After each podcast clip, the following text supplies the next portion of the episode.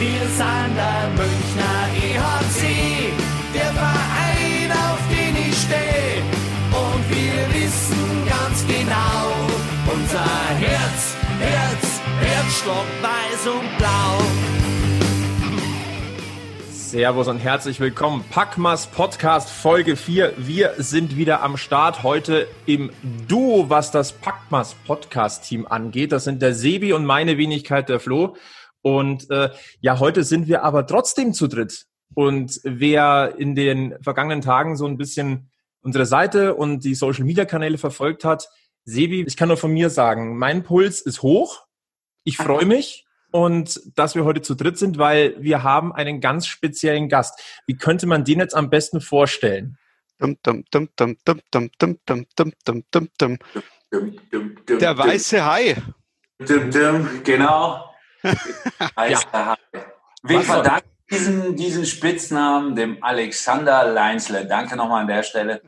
Der weiße Hai. Da werden wir gleich nochmal drauf zu sprechen kommen, wie ich denke. Also, er ist Rekordspieler des EHC München. 474 Mal hat er das Münchner Trikot getragen. Er hat drei Aufstiege erlebt. Neun Jahre war er da und er war der Name, der so ziemlich am häufigsten genannt wurde, als die Frage aufkam, ja, wen könnten wir denn in diesen EHC München Podcast mal einladen? Ich kann nur sagen, schön, dass du da bist. Herzlich willkommen bei Packmas, Joey Vollmer. Vielen Dank, dass ich da sein darf. Bedeutet mir sehr viel. Euch bedeutet uns auch sehr viel. Sebi, wie, wie, oft haben wir uns jetzt in den letzten Tagen darüber unterhalten, wie cool das ist, dass Joey kommt? Äh, du öfters als ich, ja, aber ich habe mich auch sehr gefreut, ja. Ich muss dazu sagen, der Sebi war die letzten Tage im Urlaub. Ja. Kommt zurück und darf gleich hier in so eine besondere Sendung reinkommen. Also, ist natürlich spannend, hoffentlich gut erholt. Äh, Zeit. Ja, wir sind ja, ähm, wir nennen uns ja Münchens Eishockey Stammtisch. Deswegen wäre meine erste Frage, Joey, ähm, wie sieht's denn aus? Bist du mit Bier ausgestattet und wenn ja, mit welchem Bier? Ja, ich bin gut ausgestattet. Ich habe einen äh, Kühlschrank hier für die Speisen und einen Kühlschrank für die Getränke und das ganze untere Fach ist voll mit Tegernseer, Helles, 033 ja, aber ich bin nicht so der Biertrinker. Das heißt, das ist eher was, wenn Freunde, Kollegen kommen, dann äh, kann man das gut präsentieren.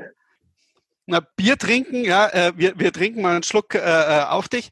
Bier ah. trinken jetzt so in der, in der Vorbereitung ist nicht mehr so oder mu musst du immer noch ein bisschen aufpassen auf, die, auf, de, auf deine Laktatwerte oder äh, ist es, äh, schaut, ja, ja. schaut man da jetzt nicht mehr ganz so drauf in der äh, ja, Liga? Das ungefähr so der, der schwärzeste Punkt meiner Münchner Karriere ist ja. dieses ewige Laktat. Ich nenne es mal Bullshit. Aber äh, das verdanke ich auch. Äh, ich glaube, wie hieß sie? Äh, irgendeine äh, Olympia-Trainerin, die es da genau genommen hat und das da reingebracht. Ich meine, Laktattests werden überall vollzogen von jeder Mannschaft und es soll sozusagen beweisen, wer was im Sommer getan hat. Aber ich habe mich damals, wo das äh, mit diesem Laktat passiert ist, ähm, wirklich mit allen Experten unterhalten und es gibt wirklich, es ist so, es gibt Menschen, die sind einfach von Natur aus Läufer und äh, der Körper verarbeitet das anders. Und ich glaube, ich bin eher so der der Steher, ne? der, äh, der das Tor hütet und äh, wo das Laktat nicht ganz so aber nein, nein, egal. Meine, meine Werte waren damals nicht gut. Die sind sie wahrscheinlich immer noch nicht. Ich war nie der Läufer. Und das ist halt sozusagen, das war wirklich der Tiefpunkt. Aber da können wir ja später noch drauf eingehen. Ja, wir wollen mal kurz ein Stichwort geben. Ähm, äh, Joey, du hast es ja schon schön erklärt, was der Laktattest ist. Da gab es mal in Münchner Zeiten vor einer entscheidenden Saison einen, ja, eine kleine böse Überraschung. Hm. Wir wollen natürlich aber auch nicht gleich mit sowas einsteigen, das wäre jetzt ein bisschen Nein, arg fies, ne? Nein, wir wollen ganz vorne anfangen, definitiv. Wir wollen ganz vorne anfangen bei den schönen Sachen des EHC, bei dem ehrlichen EHC in der Bayernliga, wo, wo wir wirklich angefangen haben mit dem Eishockey. Da habe ich auch hier, da habe ich einen äh, Zeitungsartikel gefunden aus den alten Zeiten ähm, von meiner Oma, die das damals immer alles äh, kopiert hat und mir geschickt hat. Ähm, das ist ein Zeitungsartikel, der ist nur kopiert, aber der ist vom 9. November 2002. und ähm, mit der Überschrift, ah, kann man das gut erkennen? Zwei Jahre Lehrzeit in Kanada. Ja, genau. So hat das angefangen. Und ähm, es war halt damals so, ich war, ähm, ich war als junger Kerl mit 16 bin ich nach Kanada gegangen, habe dort versucht, ähm, Profi-Eishockey zu spielen, zum ersten Mal aus dem, aus dem Juniorenbereich weg und drüben zu spielen. Und das lief auch das lief ganz gut. Das war eine riesen, äh, ein riesen Schritt für mich, das mal zu sehen, wie in einem Land Eishockey eigentlich, was das für einen Stellenwert hat im Gegensatz zu uns in Deutschland. Ähm, das heißt, Leute werden auf der Straße erkannt, es wird im Radio, im Fernsehen gezeigt und das ist halt so wie bei uns im Fußball. So ist in Kanada Eishockey. Und für mich damals äh, unfassbar. Vor allem war das 96, da gab es noch kein Internet. Das heißt, es war eigentlich nur Radio und Fernsehen. Und ähm, wenn man dann da genannt wurde, ja, für mich war das auf jeden Fall zu viel. Ich bin mit diesem ganzen Rummel da nicht klargekommen. War noch zu jung für das Ganze, habe es nicht geschafft. Bin mit 18 zurück, ähm, habe dann zwei oder drei Jahre sogar für Essen gespielt, in der, zum Teil auch in der DEL. Bin dann nach, äh, nach Erding ins German Team vom Erich Kühnhackel ähm, und hatte hinterm Alex Jung damals, der ist ja dann auch Nationaltorhüter geworden, den ich auch immer mal wieder mal treffe, der wohnt in Füssen. Ähm, ja, mit dem war ich zusammen Torhüter-Kollege und dann wollte ich eigentlich dort weiterspielen und eine Ausbildung machen und dann ist aber Erding pleite gegangen. Insolvent sind die gegangen. So, und damit waren die vom Tisch. Ich hatte trotzdem meine Ausbildung unterschrieben schon längst, Informatikkaufmann und habe gedacht, okay, was mache ich? Und da weiß ich noch genau, damals hat äh, mein Trauzeuge und bester Freund von damals auch immer noch täglichen Kontakt mindestens 15 Mal mit meiner Frau. Ruf, rufen wir uns zusammen und erzählen uns, was es nichts Neues gibt. Ähm, aber die besten Männergespräche sind immer die, in denen es nichts zu erzählen nichts. gibt. Ist dir das schon mal aufgefallen? Und äh, wir telefonieren wirklich täglich. Gibt's was Neues? Äh, Nö, passt. Die, die, Frauen fragen sich wahrscheinlich rund um die Welt, wo, warum? Ja, aber es ist so. Äh, wir telefonieren täglich und das ist der Daniel Menge. Ähm, äh, den Spitznamen nenne ich jetzt nicht, weil. Äh, doch, doch, hau raus, hau, raus, hau raus. Wir sind unter uns. Führungsposition und ich darf den Namen nicht mehr öffentlich nennen. Aber er wird trotzdem von meiner Tochter und von allen so genannt. Also, wer das dann rausfinden will, kann er, kann er gerne machen, aber ich werde es jetzt hier nicht nennen. Auf jeden Fall, der Daniel und ich, wir haben zusammen dann in Erding, äh, äh, wir waren zusammen, Entschuldigung, wir waren zusammen im Auto unterwegs, ich kriege einen Anruf, Verein insolvent, was machen wir? Nächsten Schritt, fast drei Tage später, kriege ich vom damaligen ähm, Geschäftsführer und was kann ich war Präsident, vom Franz Jüttner, äh, kriege ich auf jeden Fall den Anruf, ob ich nicht nach München kommen mag. Ähm, es ist der EHC München, es ist ein kleiner Verein, die Barons sind gerade weg. Ähm, er will Eishockey wieder aufbauen. Ich kannte keinen Franz Jüttner, ich kannte mich im Eishockey äh, in Bayern, muss ich ehrlich gestehen, überhaupt nicht aus. Ich bin ja habe mich jetzt nach 20 Jahren auch immer noch nicht äh, an die Sprache wirklich äh, angenähert. ähm, aber Franz Jürtner hat auf jeden Fall gesagt, so, Joey, jetzt kommst du nach München. Zusammen mit ein paar anderen Jungs aus Erding, die auch alle da geblieben wären, sind wir dann mit einem riesen Rattenschwanz zum Franz ins P1 sozusagen eingezogen. Ja, und dann hatten wir dann eine tolle erste Saison der Bayernliga. Man muss dazu sagen, du kommst ja ursprünglich aus NRW. Richtig. Aus, aus Westdeutschland. Wie kam es denn im Detail dazu, dass du von, von Essen nach Erding gegangen bist? Das war ja der Schritt von der DEL in die dritte ja. Liga, in die Oberliga, wenn ich, wenn ich mich jetzt richtig erinnere, ne? Ja, das war halt so. Äh, damals war der Trainer da, der Jan Bender, Senior. Und ähm, wahrscheinlich einer von drei Menschen im deutschen Eishockey, die ich, sage ich mal, auf die rechte Seite, auf die negative Seite packe. Und ähm, gab es nicht viele. Es gab immer mal wieder welche, die waren so lala, aber das war wirklich nicht schön. Und was die damals in Essen mit mir abgezogen haben als junger Spieler, das war katastrophal. Aber ich hatte niemanden, der mir da eigentlich zur Seite stand, weil ein Spielervermittler damals, den gab es auch nicht wirklich. Ja, und dann nach dieser negativen Erfahrung, wo sie mich da relativ fertig gemacht haben, habe ich gedacht, so wisst ihr was, ähm, ich habe da ja fast 30 Spiele in der DL gespielt, war da, äh, die waren hochzufrieden, die Fans und alle Leute da mit mir. Und ich habe auch gute Leistungen gebracht als 19-Jähriger in der DL damals. Und dann habe ich gedacht, so, jetzt gehe ich so weit weg, wie ich nur kann in Deutschland und gehe ins tiefste Bayern und bin nach Niederbayern, nach Erding gegangen zum Erich Oh, Kühner. Vorsicht. Oh, ganz, oh, das ist ein ganz dünnes Eis mit diesen, mit diesen Oberbayern-Niederbayern-Grenzen. Oh. Naja, ich weiß schon, aber ich, ich, ich habe damals wirklich kein Wort verstanden.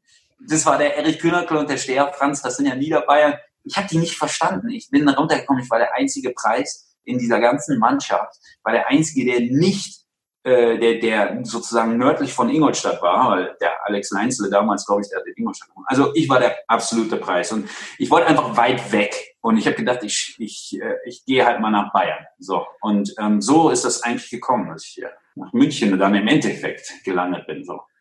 Trotzreaktion quasi. Also eine glückliche Trotzreaktion Fügung, dass du nach Bayern gekommen bist. Ja, das, äh, mein ganzes Leben ist so. Also es war immer, es war, ich habe mir nie irgendwelche Ziele gesetzt. Das bin ich ich. Das kritisieren vielleicht manche, aber im Endeffekt ist es einfach so, dass alles irgendwie seinen Weg geht. Und auch wo ich jetzt bin, also ich, ich lebe jetzt zurzeit in, in Tirol in Österreich, äh, direkt unter der Zugspitze es wird niemals irgendwer so gedacht haben, dass gerade ich äh, hier unten lande. Aber so ist es jetzt. Ich fühle mich pudelwohl. Ich bin total glücklich. Inzwischen darf ich wieder über die Grenze. Also von daher. Ähm, nee, aber das, das war damals einfach so der Schritt. Kanada habe ich erlebt gehabt und ich habe gesagt, ich möchte aber in Deutschland bleiben. Und ja, und so kam dann halt, kam halt dann äh, Bayern auf die Landkarte. Ich würde gerne noch einen kleinen Schritt nochmal zurück Richtung Erding machen. Ich habe in einem Zeitungsartikel gelesen, dass du vorübergehend sogar in einer Kaserne übernachtet hättest. Mhm. Was ist denn da dran? Ja, das ist halt so. Ich kam halt als 21-Jähriger und was haben, wir haben damals D-Mark verdient, ne? Ja, das war, das war wirklich so. Wir waren drei Spieler. Das war der Martin Schneider, der Felix Schütz, der inzwischen DEL-Schiedsrichter ist, äh, und ich. Und wir hatten alle unter Unteroffizierszimmer. Das heißt, ein Feldbett, ein Schrank, ein Waschbecken. So, habe ich kein Problem mit gehabt. Das war vorm 11. September. Also habe ich gesagt, zack, rein da. Haben wir bestimmt Spaß. Und dann äh, war auch richtig super, immer mit dem Skateboard den, Hall, den, den Weg runter geskatet, ab zu den Duschen, auf Toilette, wieder zurückgeskatet. Also es, und wir hatten richtig viel Spaß. Wir haben damals haben wir auch immer fleißig Mädels mit in die Kaserne genommen. Ja, und dann irgendwelche, äh, irgendwelche Idioten fliegen in irgendeinen Tower irgendwo und zack, auf einmal Sirenen auf dem Fliegerhorst in Erding und ja, der 11. September ändert die Welt.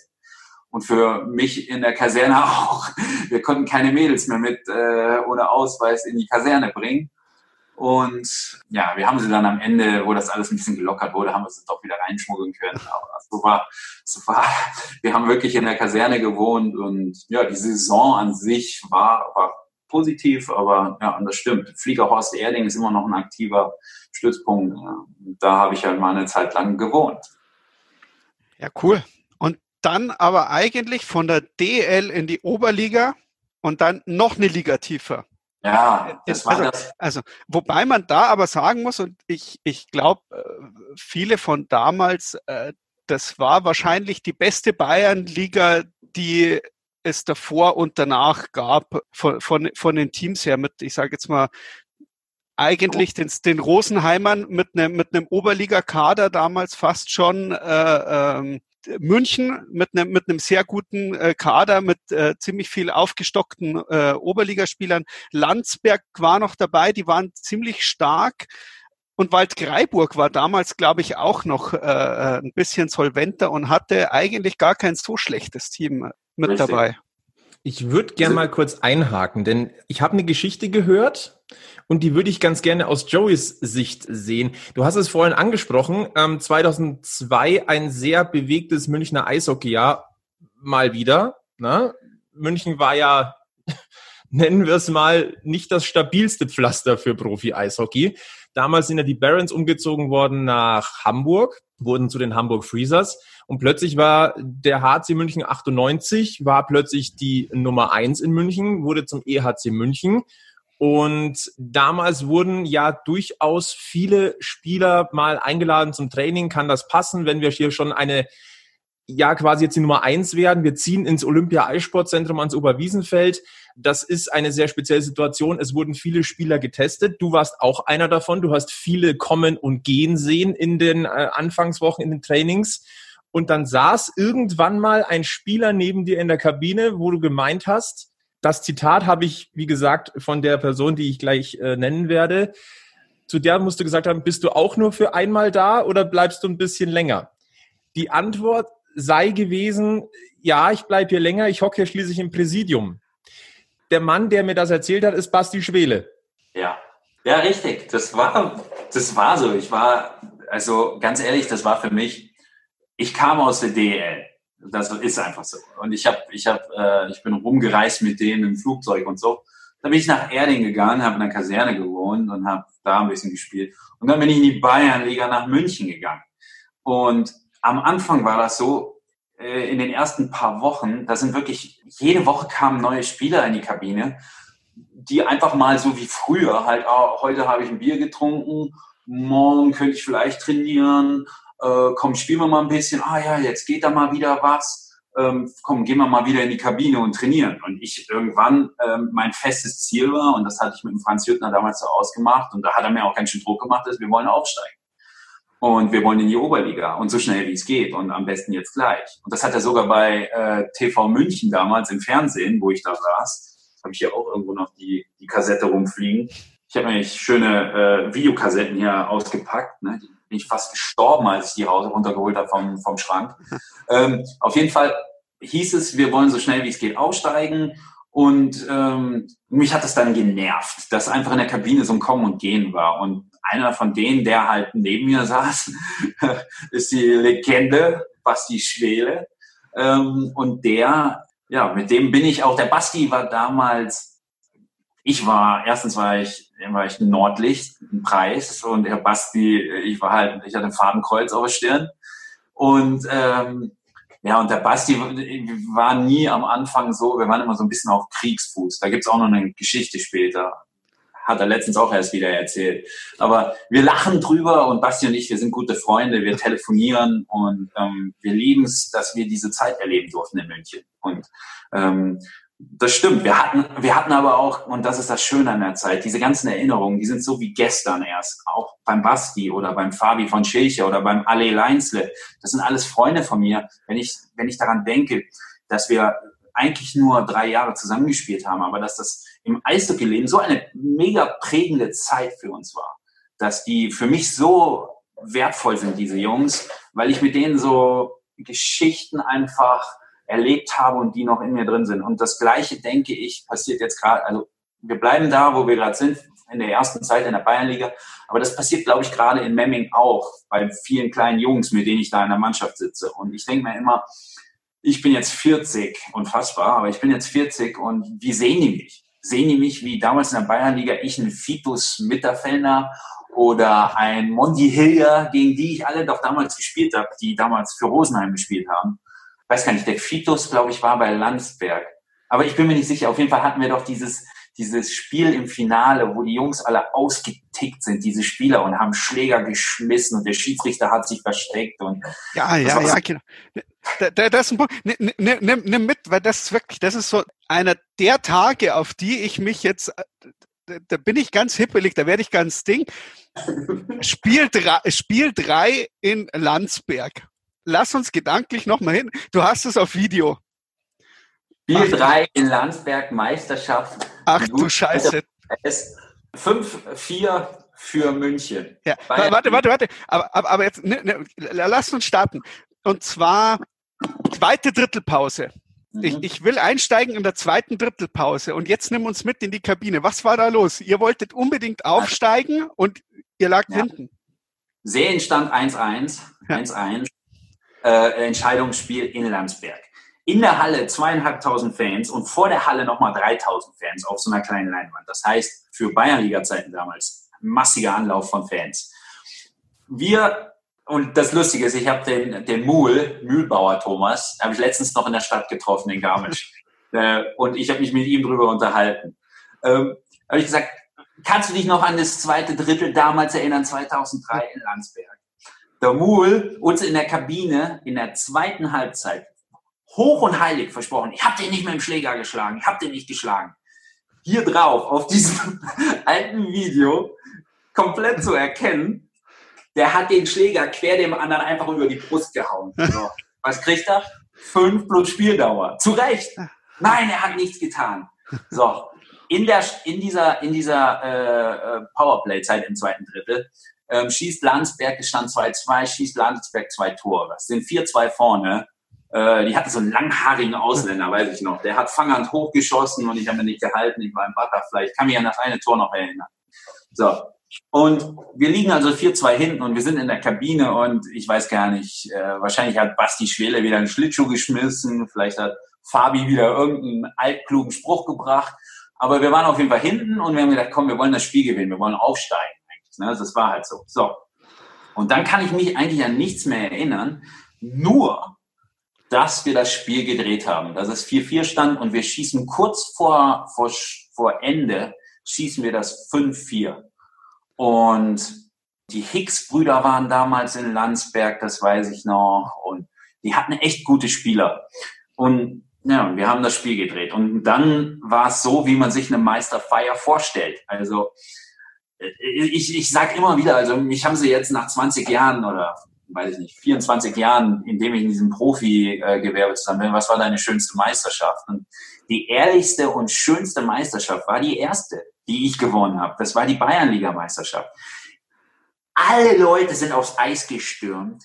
Hier auf dem Video weiß ich noch genau, sieht man, wie der erste Fan aufs Eis springt, weil alle sind zu mir gekommen und haben mir, sind auf mich drauf und so. Und ein Fan den werde ich nie vergessen. Auf dem Video sieht man den, ich habe den natürlich nicht gesehen. Der rennt aufs Eis wie Neo von der Matrix und, und, und schlittert übers Eis und packt links und rechts, ich glaube, fünf Schläger auf einmal, steht mit dem Sliden wieder auf, hat die fünf Schläger im Arm und rennt weg. Instant hat er sich fünf Schläger geklaut und war weg. Und das sieht man einfach auf dem Video. Und das sind so schöne Sachen. Wir haben dann, dann gab's Bier und Fans und wir sind alle in die Kabinen, dann sind wir in den Bus, dann sind wir, damals war der Franz Jüttner ja äh, Geschäftsführer vom P1 und wir sind dann direkt in den Bus und sind mit, mit unserem mickrigen kleinen Bowling Bayernliga Pokal ins P1 eingelaufen zu Olli Kahn und seiner Blondine und dann weiß ich noch, wir sind ausgestiegen und, und dann hieß es, ah, ihr könnt hier nicht rein. Und wir hatten Badelatschen an, die Jungs waren besoffen, wir waren immer noch verschwitzt in unseren Eishockey-Klamotten und am Ende hat, glaube ich, der Franz uns oben im Golden Room, da eins über dem eigentlichen P1, hat er uns so eine, so eine kleine, so eine Lounge gegeben, wo wir Stinker mit unserem kleinen Pokal gefeiert haben wie, wie Helden. Ja, es war so schön. Sehr geil. Ich ja. würde gerne einen kleinen Aufruf starten. Sollte dieser Fan zufällig diesen Podcast hören mit und, und er hätte vielleicht diese Schläger irgendwo an der Wand hängen oder irgendwo stehen. Erstens, ich, wir würden gerne dieses Foto sehen von, von diesen fünf Schlägern, würden wir gerne äh, auf unseren Social Media Kanälen und auf packmas.de zeigen. Und zweitens, ich würde den tatsächlich ganz gerne mal einladen und Joey, dich würden wir am besten auch noch gleich noch mal dazu nehmen. Ja, wenn das, wenn das so ist, dann, dann werde ich mir irgendwo noch einen alten Videorekorder beschaffen. Dann, dann zeige ich diese Szene. Dann zeige ich nicht nur hier die, die alte Kassette, hoffentlich funktioniert es ja noch, aber äh, ja, so war das. Ja.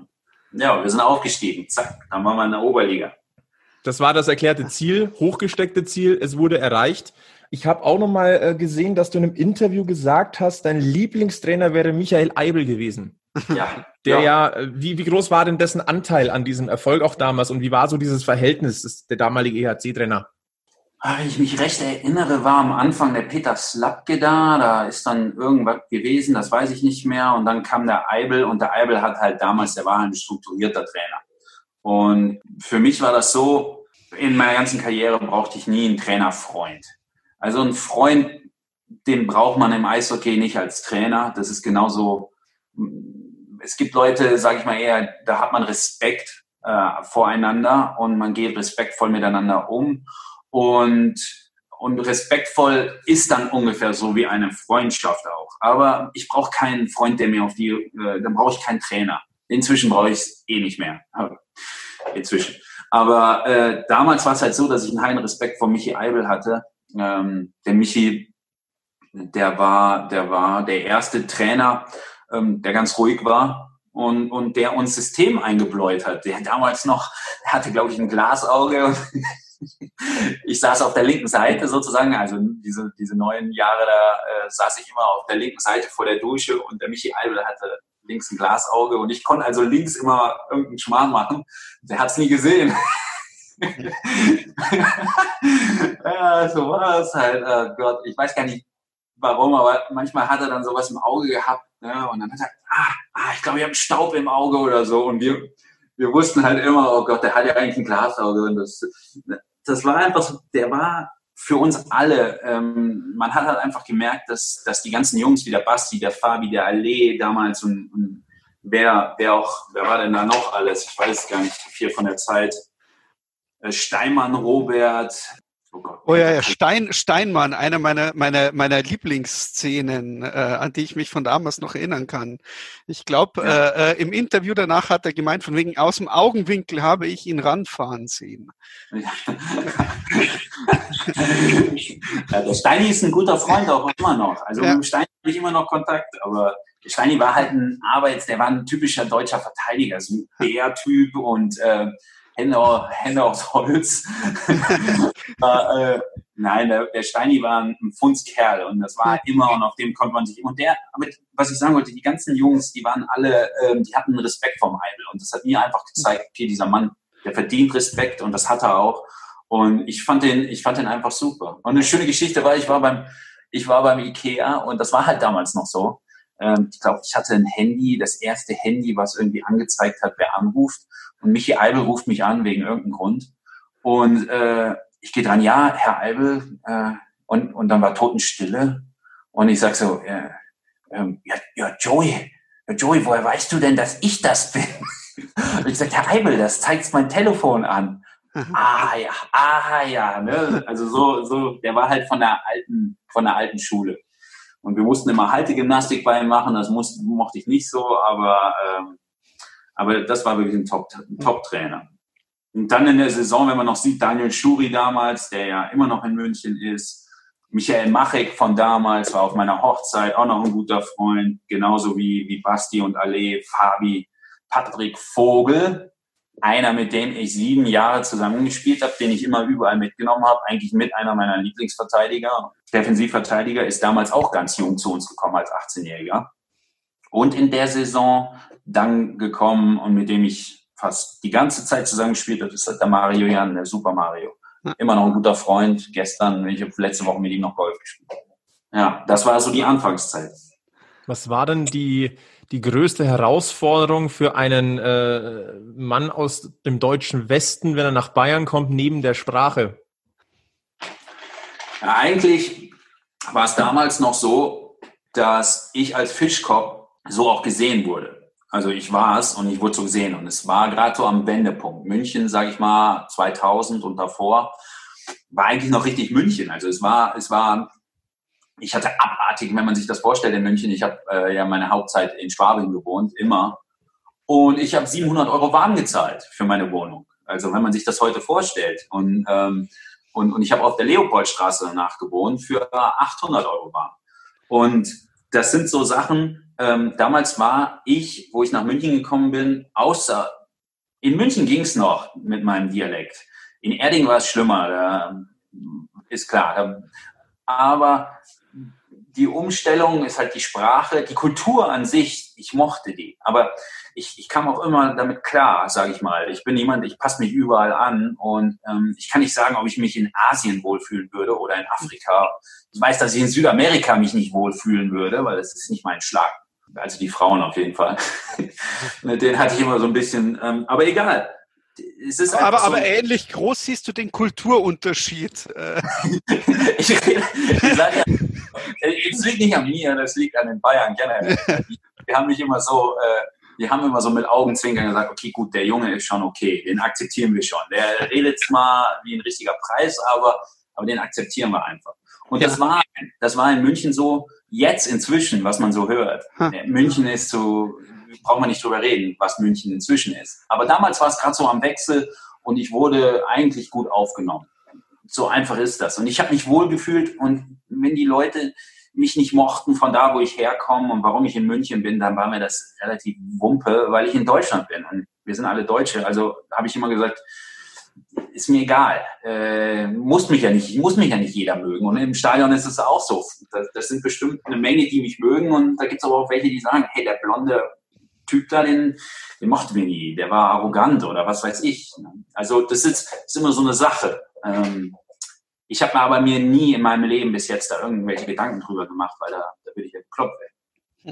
Sebi, ähm, du warst ja damals auch schon beim EHC mit dabei. Was war denn damals so dein Eindruck von, von dem jungen Jochen Vollmer, der Warte, da erst aus dem, aus dem Westen kam und dann über, die, um, über den Umweg Erding ans Oberwiesenfeld? Nein, nein, ich muss sagen, die, die, die äh der Junge. Ja, ja, ja, der, der, ja, ja äh, so ähnliche Fotos habe ich auch gesehen. Ich gehe jetzt auch schon steil auf die 40 zu. Und äh, nee, das war damals so auch mit der Bayernliga so die, die erste wirkliche Eishockeysaison, die ich so als Fan mitgemacht habe. Also ich, ich habe mich da äh, äh aus Fansicht auch so äh, ein bisschen mitentwickelt und äh, ja, damals war eh alles geil. Ich meine, äh, äh, äh, Bayernliga Vorrunde, äh, ich bin überredet worden, dass ich mal mitgehe und mir das anschaue. Und das erste Spiel, das war dann gleich so ein 11-2 oder 11-1 äh, und äh, war halt Party in der Halle, weil irgendwas um die 1000 Leute. War echt lustig und super und da ist man halt dabei geblieben und ähm, so, ach, so der Eindruck vom Joey, ja, Spätzle haben mir erzählt, dass es immer ganz was Besonderes ist, wenn ein Spieler äh, zu Null spielt. Und äh, ich glaube, da war der Joey nicht so der Kandidat, der das war nicht oder ist jetzt auch nicht so dein Ding, oder? Oder, oder, oder geworden. Also schon nicht. Ich habe letztes Jahr hatte ich siebenmal zu null gehalten in der Oberliga. Das muss man ja, sich mal vorstellen. Siebenmal. Siebenmal. Für siebenmal äh, warst du äh, neun Jahre in München. Genau, sozusagen. nee, ich habe ich hab, ich hab wirklich, ich war, mein erstes wirkliches zu null, weiß ich noch, war das 1-0 in der Bayernliga ähm, in Rosenheim. Und da fing das ja eigentlich an mit mir und Rosenheim so ein bisschen. Die schreien ja jetzt noch, wenn ich nach Rosenheim komme in Memmingen.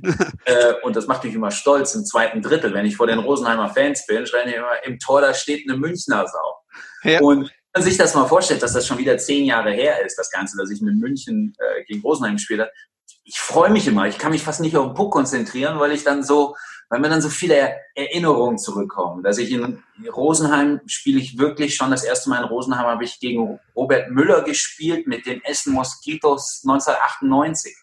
In der DL habe ich zwar 7-1 verloren, aber wenn man sich das mal vorstellt, wie lange das jetzt schon her ist und wie viel Zeit seitdem vergangen ist und gegen wen ich da gespielt habe und was ich für Erinnerungen habe, ob's wie gesagt, äh, aber ein Shutout-Typ war ich wirklich nie. In einer Saison, glaube ich, habe ich mit München 16 Spiele gespielt, wo ich ein Tor gefressen habe.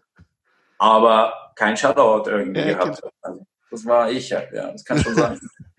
Rosenheim ist im Übrigen ein sehr gutes Stichwort. Wir haben den Basti Schwele vorhin ähm, kurz angesprochen mit eurer Kennenlerngeschichte äh, in, in der Kabine. Der Basti Schwele hat uns eine Frage geschickt an dich. Oh, okay. Und deswegen ist das Rosenheimer Stichwort gar nicht so verkehrt. Basti Schwele hat gefragt, Joey, was hältst du von fliegenden Glasflaschen in Rosenheimer Kabinen? Wir sind jetzt auf die Antwort wirklich gespannt. Also, ich habe ja gerade eben schon gesagt, der Basti und ich, der Basti, erstmal muss man sagen, sage ich jetzt mal so, definitiv der beste deutsche Sportkommentator, den wir zurzeit haben. Hut ab, Chapeau, Chapeau, wie die meisten immer sagen. Also Wahnsinn, was er, was er da erreicht hat. Weil ich weiß noch genau damals, wie schwer das für ihn war, äh, bei Premiere äh, sich da durchzusetzen in der Zeit, damals zur Bayernliga-Zeit. Und wo er jetzt ist, ist, ist äh, überragend. Basti ist aber ein Hitzkopf. Basti ist, wenn man ihn privat kennt, wenn man mit ihm zusammen ist und gerade wenn man damals in der Zeit, äh, wo wir wo wir in München waren, wo er Student war, wo wir Mitte 20 waren, also ich war Anfang 20, er Mitte 20, er war ein Hitkopf und ich war Preis.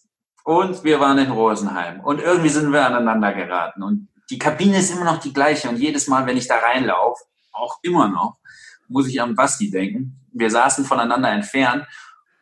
Und irgendwas war, ich weiß nicht mehr was war, aber irgendwie sind wir hochgeschnellt. Und der Basti schmeißt nicht ein Schuh, nicht ein Handschuh, schmeißt eine Glasflasche auf mich. Also, Lass mich raten, Frankhand Zeit, der halb hoch. er hat mich, Ich bin auch nicht ausgewichen und die ist auch nicht zerplatzt. Aber wer bitte schmeißt in der Kabine eine Glasflasche, also war eine Wasserflasche? Wer, wer macht sowas? Und äh, das, das macht man nicht. Man wirft auch keine Schlittschuhe. Ja, man wirft Schläger, man wirft Handschuhe, man, man, man zerstört auch mal seinen, seinen Platz. Das kann man alles machen, das ist auch alles passiert. Aber man wirft nichts, was den anderen wirklich so krass verletzen kann. Und das hat der Basti gemacht. Und das, das immer, wenn wir mal grillen oder wenn wir uns treffen oder so, dann kommt diese Geschichte, wo so, bewirf mich bitte nicht hier, ne, weil, also ich war stinksauer, ich habe ihn auch beschimpft, das weiß ich noch, weil ich gesehen, ist, das ist ein komplettes No-Go. Aber das war halt Basti und ich, unsere Anfangszeit und äh, ja, in München und in Rosenheim. Du hast also ein Trauma. Du hast ein Trauma davon getragen, wenn Basti Schwele äh, eine Glasflasche in der Hand hat, gehst du grundsätzlich schon mal in Deckung. Dann ziehe ich hier eine von meinen Masken an, genau. du hast ja viele zur Auswahl. Was, was ihr ja leider nicht sehen könnt, äh, wir sind in der Videokonferenz mit Joey und er hat sich quasi einen Thron gebaut aus seinen äh, Masken und er hat ein altes EHC-Polo-Shirt an, trägt er mit stolz geschwellter Brust. Ich habe parallel mal ganz kurz geguckt, äh, Basti Schwele, 391 Strafminuten hat er angesammelt in seiner EHC München-Zeit. Das ist kein Wunder. Also, ähm, wie gesagt, Basti konntest du damals schon auf die Palme bringen. Ne? Und dann hat er auch ausgeteilt, hey, kein Kind von Traurigkeit. Und äh, wir haben ja auch ein bisschen anderes Eishockey damals gespielt. Und es war schön. Äh, und er stand dazu. Also ich meine, ja, hat, ich kann mich jetzt nicht an so viel erinnern. Ich glaube, er hat nicht so viele Tore geschossen. Er war auch nicht, er war auch nicht berühmt für äh, für seine Offensivqualitäten so. Vielleicht doch, vielleicht tue ich ihm Unrecht, aber ähm, nein, aber er war, er war immer voll bei der Sache. Vor allem stand er hinter dem Verein und ähm, und fürs Team. Und das war das war das, was auch damals unsere Teams ausgemacht haben, mit Ausnahmen. Aber wir hatten in München immer eigentlich eine gute Truppe. Und ich bin stolz, dass ich sagen kann, dass ich immer ein Teil davon war und immer versucht habe, ähm, auch in den späteren Saisons, wo wir noch hingehen, immer versucht habe, zwischen den Kanadiern und den Deutschen ähm, so das Bindeglied zu sein, weil ich halt auch da war. Und mir war das immer wichtig, das Teamgefüge. Und das ist auch, wenn man heutzutage schaut, man kann ein Team zusammenkaufen und das sind dann absolute Haarspitz bis in die Dings durchtrainierte Vollprofis und die gewinnen die auch eine Meisterschaft, kosten dementsprechend Kohle. Aber man kann auch viel erreichen, wenn man ein gutes, sauberes Team hat mit einem, mit einem guten Mannschaftsgefüge. Und wenn man kleine Grüppchen in den Mannschaften, habe ich immer schon gesagt, verlierst du, jede Mannschaft ist kompletter Rotz. Entweder eine Mannschaft, ein guter Trainer und dann, ja, und das waren wir damals. Und wir haben gewonnen. Ja? Und es war schön. Ich will jetzt mal einen kleinen Sprung machen. Jetzt sind wir aufgestiegen in die Oberliga oder, oder gehen, gehen wir mal weiter, war ja eine ziemlich lange Zeit. Ja. Wenn wir jetzt schon um jetzt ein bisschen vorauszugreifen, wir wollten ja eh mal schon mal äh, wieder so eine Sendung machen, irgendwann mal, warum Rosenheim oder Landshut für die Münchner eigentlich die schöneren Derbys sind und warum es Straubingen nicht ist. Aber du hast ja auch für München ein paar Spiele in Landshut bestreiten dürfen. Viele. Nimm, nimm, viele schöne Spiele, ja. Ja. Und äh, da gab es auch noch Geschichten zu erzählen in Landshut. Oh, da. Ja, mit Landshut hatte ich nie so, ich habe ich hab Landshut, habe ich zum Beispiel, ich habe in Rosenheim und in Landshut habe ich Freunde. Hm. Äh, über all die Jahre. Also auch privat natürlich. Und ähm, der Unterschied zwischen Rosenheim und Landshut war, Rosenheim hat mich immer so als, als, als Feindbild gesehen. Rosenheim für die Star Bulls damals oder generell war ich so der Inbegriff München. Ne? Und deswegen hassen die mich da auch immer noch. Und ich, ich liebe das ja.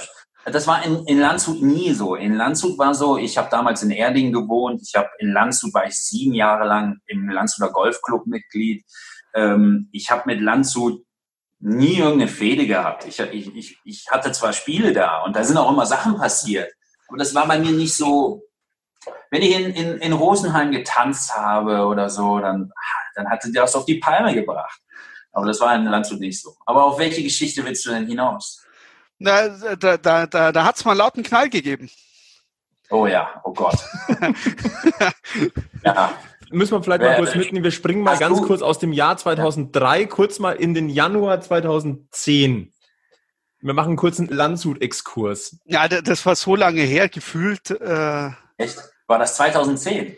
Wir haben nochmal nachgeguckt. Januar 2010, ja? Wow. Okay, gut.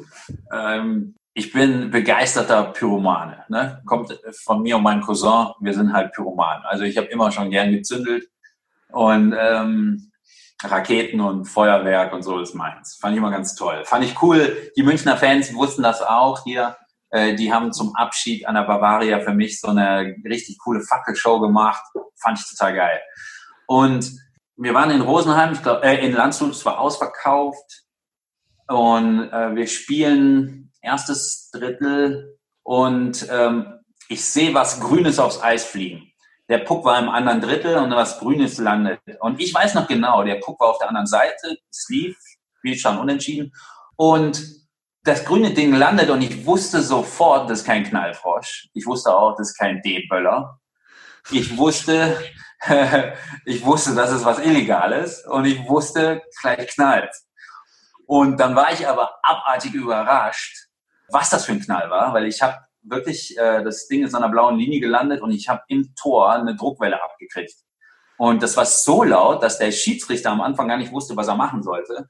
Ich bin dann äh, zur Bank auch gefahren. Ich bin, wir hatten so ein kleinen, kleines Loch im Eis. Ja, und das war ein Straubinger Fan, der halt einen Polenböller mitgebracht hat. Das stand später in der Zeitung, weiß ich noch. Ja, und das war halt ein richtig, eine, in so einer Eishalle kommt sowas mit so ein bisschen Sprengstoff schon ein bisschen anders. Genau. Ich hab, ich fand's cool. äh, ich, ich, klar fand ich es cool. Ich glaube, meine, meine Frau war damals auch bei dem Spiel und die kann sich noch daran erinnern, dass sie einen riesen Grinsen im Gesicht hat.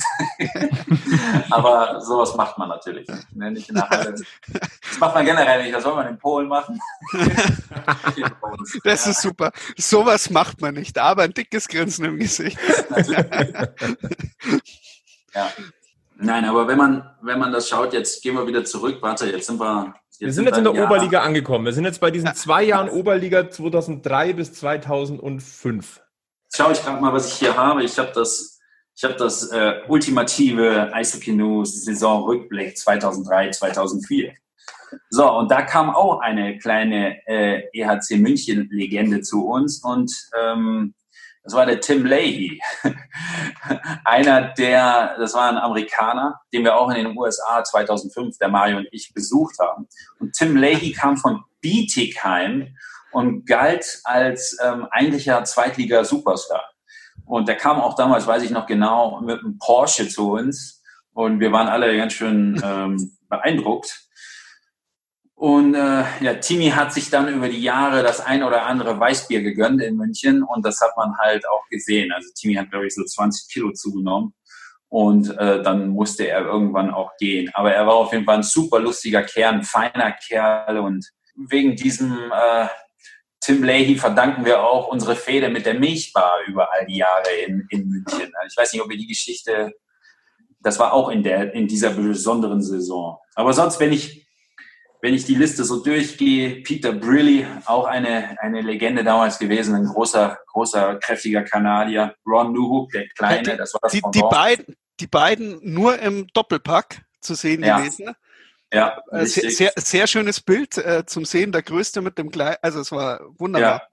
Peter Brilly inzwischen ist Milchmann in Kanada und Ron und Ron Nowak spielt immer noch. Mit dem hatte ich im Sommer auch Kontakt. Der spielt, glaube ich, in Kempten hat er dieses Jahr in der Regionalliga gespielt. Also der ist immer noch unterwegs. Und der ist sogar ein bisschen älter als ich. Also der spielt auch. Ja, da gibt's einige, die da, wenn ich die Liste sehe, mit denen wir da in der ersten Saison gespielt haben. Unter anderem auch das einzige Mal, dass ich äh, in Erding und einmal in dem Jahr 2003, 2004 habe ich mit dem Daniel Menge zusammengespielt, meinem, wie gesagt, Trauzeugen. Ähm, das waren die einzigen zwei Jahre. Sonst haben wir immer nur gegeneinander gespielt. Ich musste diesen blöden, talentierten Stürmer all mein Leben lang ertragen auf dem Eis. Und ähm, das Schlimme ist, als Torhüter konzentriert man sich ja nur auf die Scheibe eigentlich. Aber der hat so große Füße für seine 1,72 Meter, ähm, dass ich den Laufstil und die Schlittschuhe immer erkannt habe. Ich wusste also immer, wo der Daniel war. Und es äh, war all die Jahre immer eine, eine Katastrophe. Ja. ja. so ist das als Torwart. Das ist schrecklich, oder? Naja, das kann man jetzt so und so sehen. Du hast halt auch ja. noch einen Blick für Details. Ja. Ja, aber er war, er hat ja auch immer Tore gemacht. Obwohl das Schönste war damals in München, ich glaube, er hat einen Penalty, hat er gegen mich gehabt und da geht's ja ums Persönliche und ab und zu drücke ich dem, stecke ich ihm das immer noch, dass er das nicht getroffen hat. Da haben sie mich gehalten oder er hat die Scheibe verloren. Ronuk und das war, glaube ich, auch die letzte Saison von Fabi von Schecha, ne? Ähm, dem, dem König von Bad Tölz. Also der, das war dann die letzte Saison von ihm bei uns und dann hat er, glaube ich, auch aufgehört. Ja, das war 2003, 2004. Mein Torhüter-Kollege war der Patrick Kosloff. Ja, der Kossi war, war, war halt der Kossi. Ja, kann ich nicht viel zu sagen. Sehr talentierter Junge mit sehr, sehr reichen Eltern. Und ähm, ja, inzwischen glaube ich, hat er irgendeine Modefirma in Mailand oder so. äh, ja. Ja, das Jahr 2005 war dann für dich sehr ereignisreich. Ähm, man muss dazu sagen, der EHC München damals sofort erfolgreich in der, ähm, in der Oberliga, hat sofort vorne mitgespielt. Das zweite Jahr war dann sehr erfolgreich. Erstens natürlich, weil der EHC München das nächste Mal aufgestiegen ist, diesmal in die zweite Liga. Und für dich hatte dieses Jahr einen ganz, ganz besonderen Exkurs, möchte ich das fast nennen, denn du durftest mal einen Abstecher nach Ingolstadt machen. Und eigentlich müssten die Kollegen in Ingolstadt vom ERC dir da auch nachträglich noch irgendwo eine kleine Statue hinstellen. Eine Statue äh, müssten sie mir nicht hinstellen, aber ich habe, ähm, ich wurde ja auch schon eingeladen zum, zum Banner, wo das Banner äh, hochgezogen wurde unter die Decke von dem äh, Pokalsieg 2005. Da, ähm, ich habe es hier auch, siehst du, ich habe das hier auch gerade hatte ich, habe ich auch alles hier gerade von damals. Ähm, das war, das war so, das war auch auf meinen eigenen Mist gewachsen. Ich habe damals gesagt, komm, ich bin in der Oberliga, ich bin noch jung genug, ich rufe jetzt den, den Stefan Wagner in Ingolstadt an und versuche eine Förderlizenz zu bekommen. Und ich habe die bekommen. Und ähm, wie es der Teufel dann will, äh, verletzen sich zwei Torhüter und ich spiele das entscheidende Spiel mit allen NHL-Stars Damals ähm, Lockout, müssen wir vielleicht nochmal kurz dazu sagen. Damals NHL Lockout. Richtig, NHL Lockout. Und äh, wenn man das so sieht, wer da alles in Ingolstadt war, das war das eigentlich das absolute Highlight meiner Karriere. Ähm, dieses Penalty-Schießen im Finale stand 3-3 und dann ist ein Penalty-Schießen gegangen und das hat zwar nichts mit München zu tun. Wir sind in, dem, in der Saison ja auch aufgestiegen von der Oberliga in die zweite Liga. Aber dieses Pokalfinale, das war halt einfach, das war ausverkauft. Das lief live im Fernsehen. Meine Eltern konnten das zum ersten Mal gucken. Und äh, vor allem meine Oma. Und wir, ähm, ja, ich weiß noch, es ist ausverkauft und heiß in dieser Halle und es ist 3-3 und wir gehen in Verlängerung und äh, 10 Minuten Verlängerung und ich war schon da kaputt. Und wir haben nur NHL-Spieler. Und wir spielen gegen Düsseldorf, meine, meine, meine eigentliche fast Heimat. Und ich spiele gegen Daniel Kreuzer, äh, der ein Jahr älter ist, aber der eigentlich der beste deutsche Spieler damals war. Und ähm, Viking Start oder irgendwie so, irgendwelche NHL-Spieler waren da, die besonders gut waren. Treffilov war im Tor, ein alter Chicago Blackhawks, ein, ein Wahnsinnstorhüter. Und auf der anderen Seite so ein dünner, blonder äh, Norddeutscher für Ingolstadt und ähm, mit München, mit München-Maske. Äh, und zwar, warte mal, die da hinten sehe ich gerade. Das ist die Maske hier hinten, die, äh, ja, die ich, die ich da anhatte. Und wir gehen ins Penalty schießen und ich weiß noch, ich habe damals gedacht so, äh, komm, du bist eh schon platt, äh, versuchst da halt so viel wie möglich Schnee aufzuhäufen. Und ich habe ähm, vor das Tor den ganzen Schnee von der Verlängerung geschüppt und und der erste Schütze, wir, ich glaube, Markus Sturm hat direkt den ersten Penalty ver verwandelt für uns. Also Markus Sturm allein damals NHL-Spieler ähm, in, der, in der Blüte seiner, seiner Karriere. Wahnsinn, dass ich mit ihm spielen durfte. Und ähm, Jamie, Jamie Langenbrunner, den kannte ich nur von der Playstation. Und Andy McDonald, ein kleiner Flitzer, der brutal war. Aaron Ward, äh, zwei Stanley Cups. Also das war für mich. Und dann in München, wen hatten wir in München? Ron Newhook und Peter Burley. Milchmann und ähm, weiß ich nicht. So, und das war halt, das war halt damals für mich, da runterzukommen, immer ein absolutes Highlight. Ja, und dann kommt das Penalty-Schießen und ich habe so viel Schnee dahin geschippt, dass die echt alle die Scheibe verloren haben.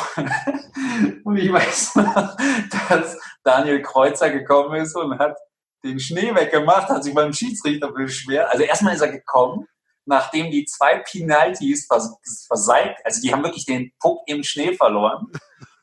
Und äh, ich musste die gar nicht halten, weil die im Mischen die Scheibe verloren haben. Und dann ist Daniel Kreuzer gekommen, hat den Schnee weggemacht ist zum Schiedsrichter, hat sich beschwert und während er beim Schiedsrichter war und sich beschwert hat, habe ich den Schnee wieder hingeschüttet. und dann ist er gekommen und hat die Scheibe auch verloren. Und wir haben gewonnen. Und ich bin, äh, und dann weiß ich noch, ich war letztens bei meiner Oma, die hat so lauter Zeitungsartikel aus den, aus den Düsseldorfer Zeitungen von damals und daher ist es halt, Vollmer klaut den Pokal, Vollmer der Schneemann. und das, das Jahr drauf hat die Liga dann ähm, veranlasst, dass äh, beim Penaltyschießen vorher das Eis gemacht werden muss. Und das, ich, ich wage mal anzunehmen, dass das wegen mir war. die Münchner Torhüter und ihre eigenen Regeln. Also. Ja, ja, es war natürlich ein bisschen die Regeln ausgenutzt. Aber so muss man sich zum Wissen helfen, wenn man nicht gerade äh, Dennis Endras ist und der fitteste Typ auf dem Planeten. Ja. Ich glaube, dieselbe, ja. dieselbe Argumentation hat doch von einigen Jahren auch David Leccio gebracht. Du musst dir einfach vorher das Regelwerk angucken und gucken, was ist möglich. Ja, ja. wo das Tor, Tor, umgekippt hat, ne? Ja, ja. Mhm. War ich schon ein bisschen beeindruckt, muss ich sagen. Da brauchst du schon, da brauchst du schon ein paar Coronas, ne, um das zu machen. vor, vor allem mit der Dreistigkeit bei der Regelschulung am Start, das so extra auch nochmal nachzufragen, ob das denn erlaubt ist. Ja, genau. Ja, und also, nee, also er, bei ihm ist das ja der Unterschied. Er liebt es ja Pinal, weil er weiß, dass er Penalties eher hält als ein Eilangang im Spiel. Bei mir ist es genau umgekehrt. Ich habe die Dinger lieber im Spiel als ein Penalty. Und ähm, ja, das, das, da gab es doch einen NHL-Spieler, warte, wie hieß der Verrückte nochmal, der dem Martin Bourdeur von, von äh, den New Jersey Devils immer so vor dem, vor dem der hat ihn doch immer so vor den Augen rumgefummelt mit dem Schläger. Ne? Das war auch eine, Aus, eine Regelauslegung. Der hat sich da auch was beigedacht. Ne? Damals, muss ich ganz ehrlich gestehen, lag es eigentlich nicht daran, dass ich, ja, dass ich irgendwelche Regeln im Kopf hatte. Ich war nur einfach platt und konnte nicht mehr richtig stehen, glaube ich. Oder ich, ich habe dann einfach nur den Schnee aufgehäuft. ganz ehrlich, so war's. ja, der Erfolg hat dir recht gegeben. Du, du bist deutscher Pokalsieger 2005. Ja, das war Wahnsinn, ja. Das Wichtige ist, es gab, ich habe ja äh, in meiner Karriere dreimal den Pokal gewonnen. Ähm, mit München einmal und mit Bietigheim dann auch nochmal. Und ähm, also ich habe dreimal den Pokal gewonnen, aber das Besondere war, dass damals wirklich der NHL Lockout war und dass das ein, ein Spiel war mit Wahnsinnsspielern und ich da mitspielen durfte. Kommen wir mal wieder zurück an die Isar. Ja, bitte. Und äh, ja, dein zweiter EHC-Aufstieg dann äh, im Sommer 2005 ab in die zweite Liga. Ja. Würdest du sagen, ab da war dann auch schon so ein, ein bisschen anderes Flair in München? Also hat da die nächste Zeitrechnung begonnen, weil du vorhin gesagt hast, so diese, diese, der Aufstieg vor allem in die Oberliga, da war, ich habe glaube ich mal gelesen, du hast gesagt, das war so nahbar, das, ähm, da war das alles eins, da ging es um den Sport, da war die Fannähe da. Ähm, würdest du sagen, dass mit dem Schritt in die zweite Liga da schon so der erste kleine Schritt war, wo sich das ein bisschen, nennen wir es mal, weiterentwickelt ist, wenn wir es mal neutral betrachten?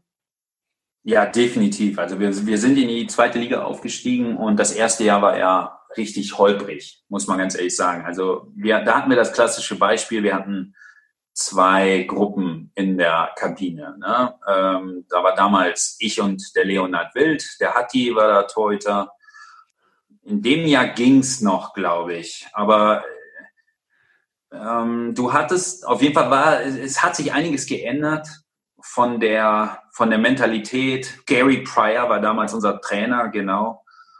Und ähm, das ging, glaube ich, noch. Also wir hatten Rich Brunilla in der Verteidigung, Mike Berman, einer der besten Verteidiger, also äh, Offensivverteidiger, mit denen ich damals, der hatte so einen unfassbaren guten Schuss von der blauen Linie, der hat immer eingeschlagen. Das ist nämlich das Schöne als Torhüter, du erkennst, inzwischen gibt es viele Verteidiger, das gehört zum Spiel zurzeit dazu. Das heißt, du ziehst die Scheibe und du schießt eigentlich erst, wenn jemand vor dir steht, weil ich als Torhüter lese den Schuss, wenn die Scheibe den Schläger verlässt. Dann weiß ich eigentlich schon, wo die einschlägt.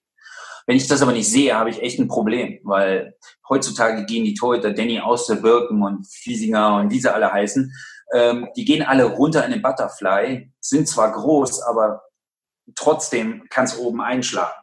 Und ähm, der Mike Berman damals, der konnte das so gut, der, der hat die so platziert oben ins Eck geschossen, immer erst geschossen, wenn einer vor ihm stand. Ja.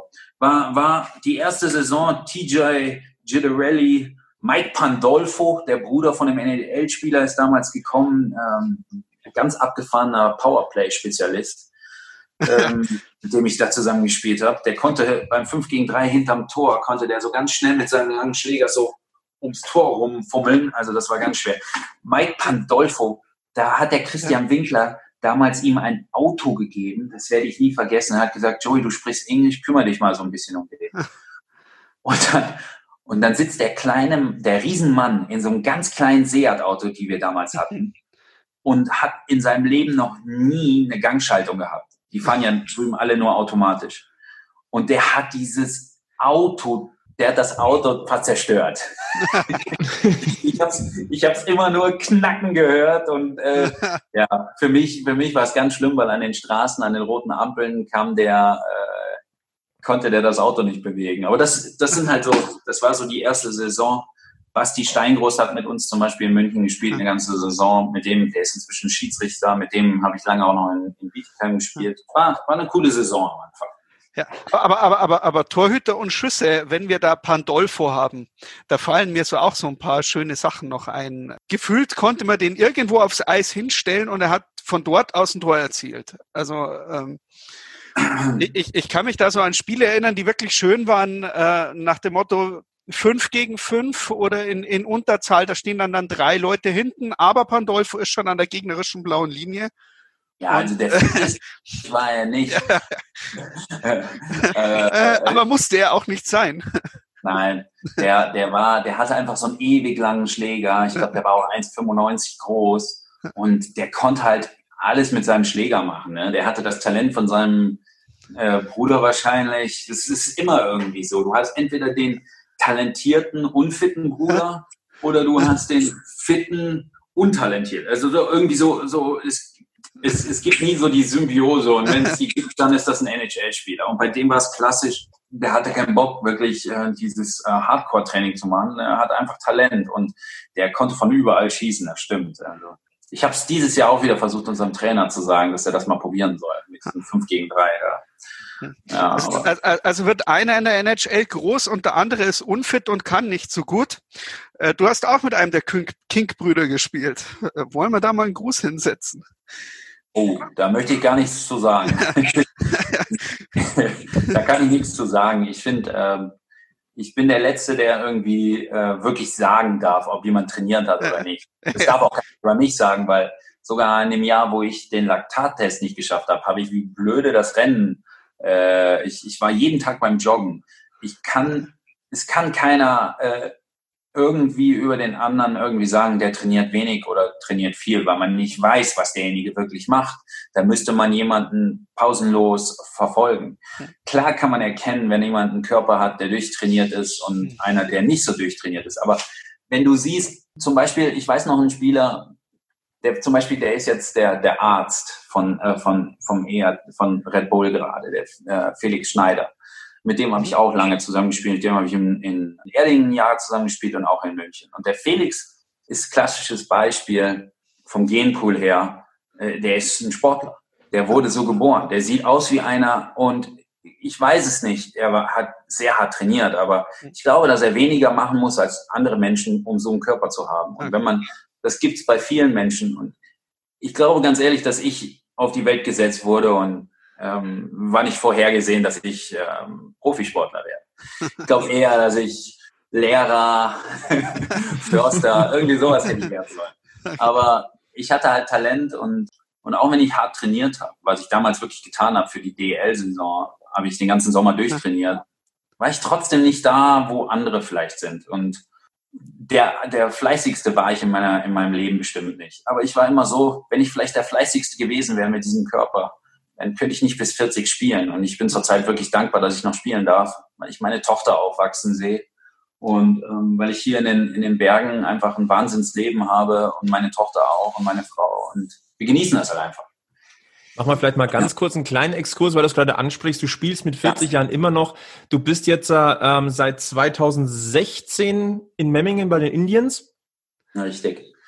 Und bist immer noch aktiv, wurdest in der abgelaufenen Saison Oberliga-Torhüter des Jahres. Das macht man als auch nicht im Vorbeifahren mal. Wie, wie geht's? Also Gesundheit ist das Wichtige, vor allem in den, in den aktuellen Zeiten natürlich. Kannst du uns mal kurz erzählen, ähm, wie es dir jetzt geht. Du sagst, du lebst jetzt ähm, unterhalb der Zugspitze, hast du vorhin gesagt, in Tirol, ähm, spielst in Memmingen. Klar ist gerade Sommerpause, ähm, diesmal ein bisschen länger der Situation geschuldet. Aber ja, wie, wie geht's dir denn eigentlich so in der Hinsicht? Da haben wir viele Fragen bekommen, die einfach wissen wollen, wie geht's dem alten Joey eigentlich?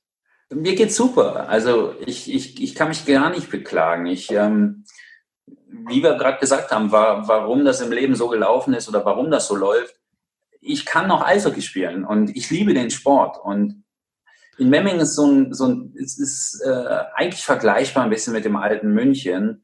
Sehr viel Herzblut der Fans. Also genauso wie damals in München und bestimmt auch immer noch ist. Es gibt Leute, die da äh, arbeiten. Da gibt es nicht viele, die da arbeiten. Eigentlich arbeiten alle ehrenamtlich, was unfassbar ist in Memmingen. Ähm, aber die es tun, die sind auch so verbunden und so, so äh, mit dem Herzen dahinter und das zeichnet den Verein einfach aus. Es ist ein sehr kleiner Verein in einer eigentlich super Stadt, aber es hapert so ein bisschen an allen. Wir haben zum Beispiel keinen VIP-Raum, wir haben das nicht, wir haben das nicht, wir haben das nicht, wir haben keine gescheiten Umkleidekabinen.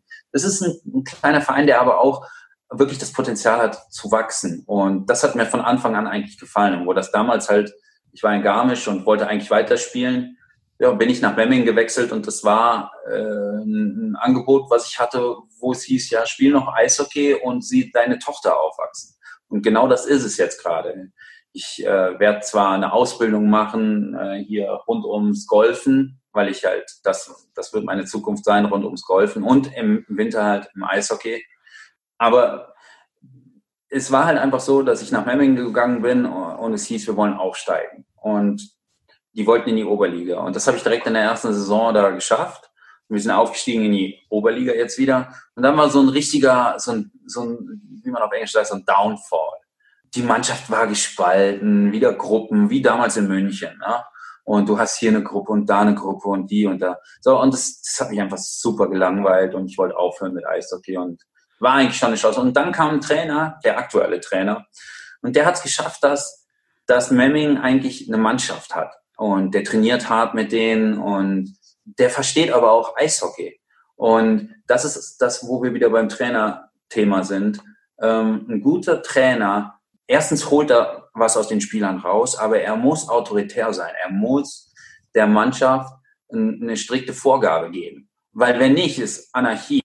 Und gerade in der Oberliga oder Bayernliga, wo die Leute arbeiten und am liebsten Bier trinken oder äh, und das nicht so ernst nehmen, das geht so nicht. Also nicht, finde ich, wenn du Leistung, wenn Leistung verlangt wird und wenn du 2000 Leute im Stadion hast, die, die Geld dafür zahlen, dann ähm, musst du auch Leistung bringen. Und das hilft nicht nur, wenn du mit Herzblut sagst, du, du liebst Eishockey. Natürlich lieben wir alle Eishockey. Wir spielen Sport ähm, für, für zum Teil für einen Beruf und ähm, es ist ein wunderschöner Sport. Also so, und, und dieser Trainer bringt Struktur, dieser Trainer holt das aus der Mannschaft raus und das hat mir wieder so einen Auftrieb gegeben. Und die letzten zwei Jahre, seitdem er da ist, macht mir Eishockey wieder richtig viel Spaß und deswegen spiele ich auch noch weiter, weil ich bin jemand, der locker ist. Ja klar, ich lache nur und ich rede, ich erzähle Geschichten und ich, ich, ich liebe meine Vergangenheit, ich liebe alles, was wir erlebt haben in München und das wird immer der größte Teil meiner Eishockey-Karriere sein. Ne? Aber ähm, das weiterzugeben und, und immer noch Leute zu treffen auf dem Eis, mit denen man mal zusammengespielt hat und die man kennt, das macht doch, das macht doch alles aus. Das macht das Leben doch aus. Und ich erschrecke mich manchmal, dass ich wirklich, dass das wirklich so ist, dass ich jemanden auf dem Eis sehe, mit dem ich vielleicht vor zehn Jahren oder 15 Jahren mal zusammen oder gegen den gespielt habe und ich kann mehr über den sagen als über jemanden, der mir ein Jahr lang in der Kabine gegenüber sitzt. Und so bitter, wie sich das jetzt anhört, das ist zum Teil so, es interessiert mich aber auch nicht mehr. Es ist, es ist bitter, aber ähm, wenn, man, wenn man seinen Teil erlebt hat, 25 Jahre lang, und seine, dann ist es so wie so Schall und Rauch. Und mir macht einfach das Spaß, wenn die Mannschaft äh, einen gesunden Kern hat.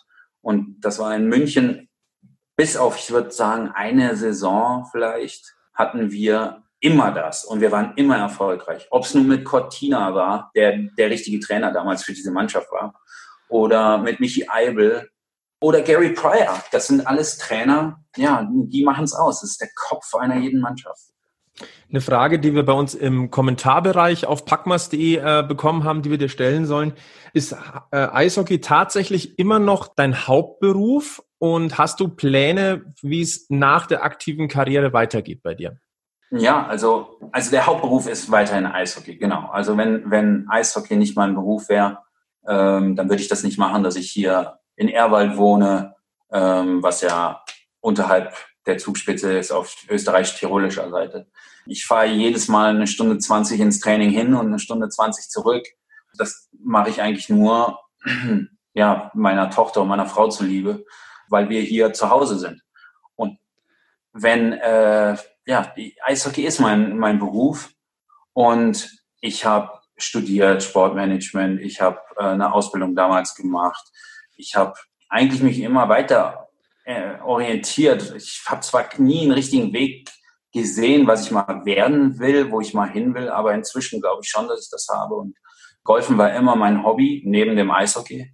Ja, und inzwischen ist es halt so, dass ich jetzt bald äh, eine Ausbildung anfange als Golflehrer, vielleicht als Greenkeeper.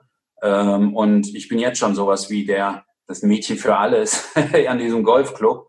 Aber mir macht das Spaß. Mir macht Spaß, mit Leuten zu reden. Mir macht Spaß, vielleicht mein Wissen weiterzugeben. Und ähm, ist ein kleiner Golfclub hier vor der Tür. Und eigentlich wäre es mein absoluter Traum, für, diesen, für den Golfclub irgendwann zu arbeiten. Aber noch ist mein volles, mein voller Fokus jetzt äh, auf die kommende Saison. Ne? Also Eishockey, ich bin da noch voll bei.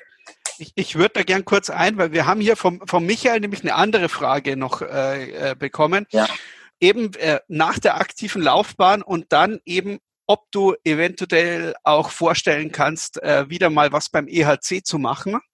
100 Prozent. In, in, in, Kombination, du hast ja Sportmanagement studiert und der Christian Winkler, der hatte jetzt gerade ein bisschen mehr Aufgaben zu tun, der könnte doch bestimmt noch eine rechte Hand gebrauchen. ja, also also das ist gar nicht so leicht. Wir also leiten der, deine Bewerbung gerne weiter.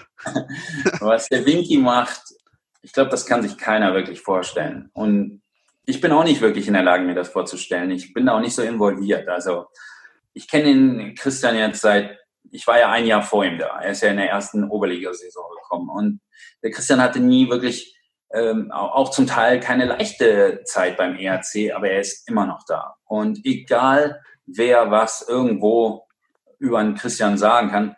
Äh, trotzdem muss man einfach den Hut ziehen. Es ist nicht leicht, vor allem nicht in, in, in, in so einer Firma wie Red Bull, so eine Position innezuhalten und so lange. Und gerade das, was er jetzt macht. Ich, ich kann mir nur vorstellen, dass es sehr, sehr viel Arbeit ist und sehr viel Zeit auf äh, sich nimmt. Ich würde, um zurückzukommen, ich würde sehr gerne in, in der Winterzeit für ein EHC arbeiten, für Red Bull ich habe jetzt gelesen, dass ein, ein, Bekannter, ein Freund von mir, der Niki, äh, ist für, für die Jugendarbeit zuständig und das ist auch so eine Sache. Ich werde bestimmt in den nächsten Tagen, der Mario Jan geht sehr viel golfen mit Niki und äh, äh, Janni und ich haben, wie gesagt, letzte Woche erst zusammen gegolft. Wir sind alle so, wir sind alle noch vernetzt, ob's ob's von damals Neville Rauthat ist, ob's äh, ob's die alten Jungs von, von München klar, ich will wieder zurück und ich würde auch gern für den Verein arbeiten, aber in welcher Position, ob ich nun Torwarttrainer werde für die Jugend, ob ich irgendwo äh, dem ERC unter die Arme greifen kann, wäre ich sofort dabei. Aber wie gesagt, welche Position das sein könnte beim ERC, da müsste ich mir wirklich mal Gedanken machen. Ah. Kleiner Exkurs vielleicht in Folge drei unseres Packmas Podcasts haben wir genau über diese Themen gesprochen. Niklas Hede kommt nach München aus der Red Bull Academy, geht nach München, wird dort äh, Director of Development Ihr kennt euch gut, hat, hast du gerade gesagt, ihr habt auch was gemeinsam. Eure beiden Trikots hängen unter der Hallendecke in München, sind also beide zurückgezogen. Christian Winkler wird jetzt, äh, ist jetzt zukünftig für München und Salzburg zuständig. Der hat also einen Aufstieg hingelegt. Also da tut sich was. Äh, wer die Diskussion verfolgen möchte, Packmas Podcast Folge 3, da haben wir das ausführlich getan.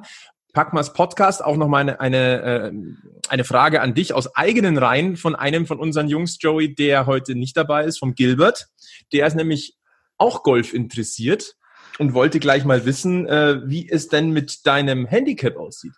Oh. Also ich bin Single-Handicap-Spieler. ähm, ich glaube, dass ich das auch auf jedem Platz spielen kann.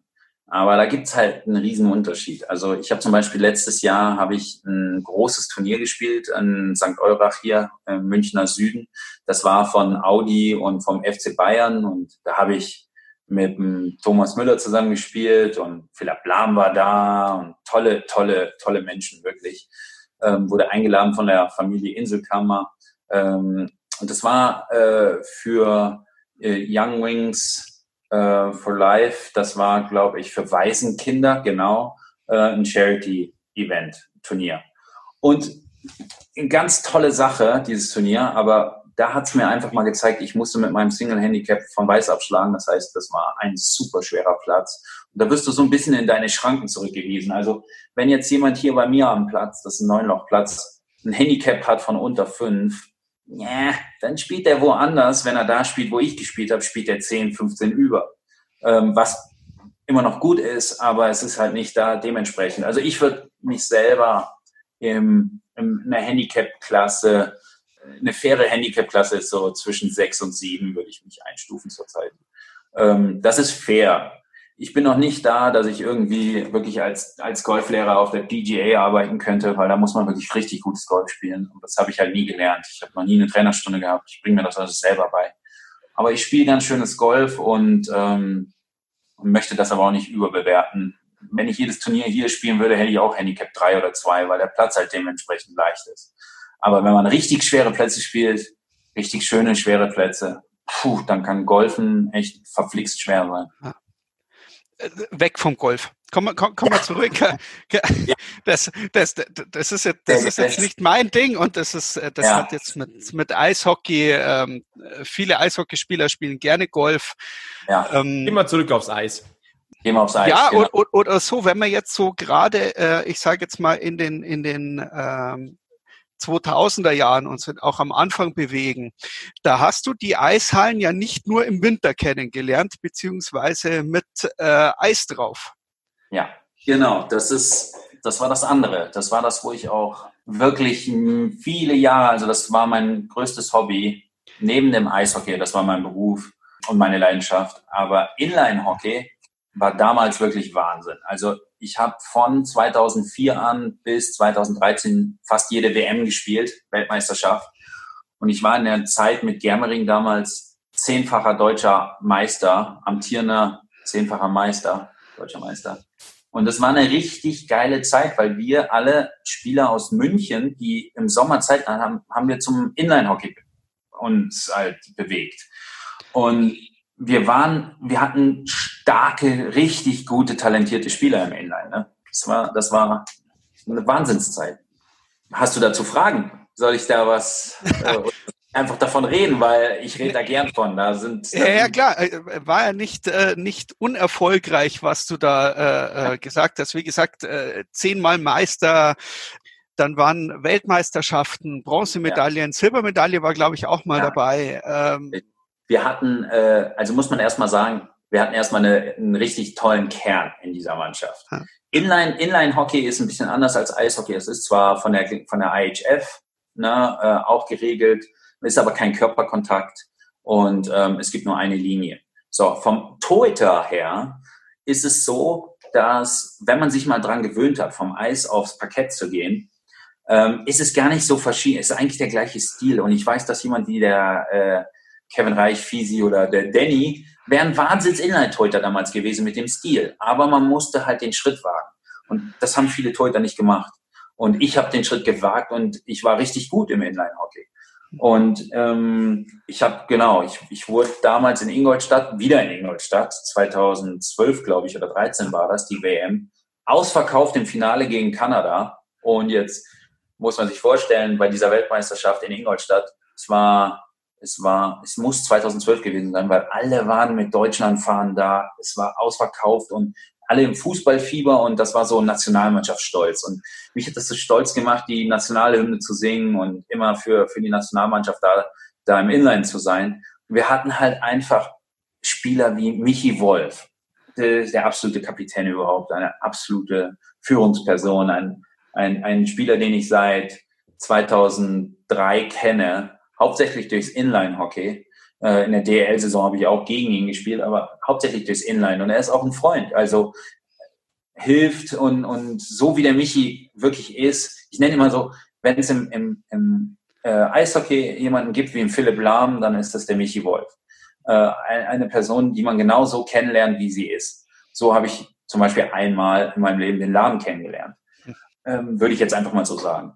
Aber wir hatten Thomas Greilinger, der begnadeste, talentierteste Spieler, den wir in Deutschland wahrscheinlich plus minus zehn Jahre in meinem Jahrgang jemals hatten, händetechnisch. Der, der Mann war einfach immer schon äh, vom, vom lieben Gott gesegnet mit allem, was geht, was Hände angeht. Ja, und dann hatten wir Spieler wie Patrick Reimer, Kapitän von Nürnberg, bitte, der war auch immer da. Ähm, Verteidigung, Stefan Tölzer, Dück, der Daniel Menge hier, mein bester Freund, auch hat da Verteidiger gespielt. Wir hatten eine Wahnsinnsmannschaft. Christian Wichert ist damals da rumgerannt. Und, und das waren halt jetzt nur die Stars. Wir waren aber eine richtig gute Mannschaft und das über zehn Jahre lang. Und, und 60 Prozent der Mannschaft haben wir damals ausgemacht von Germering. Slavatinski, Polacek, waren alles solche Spieler.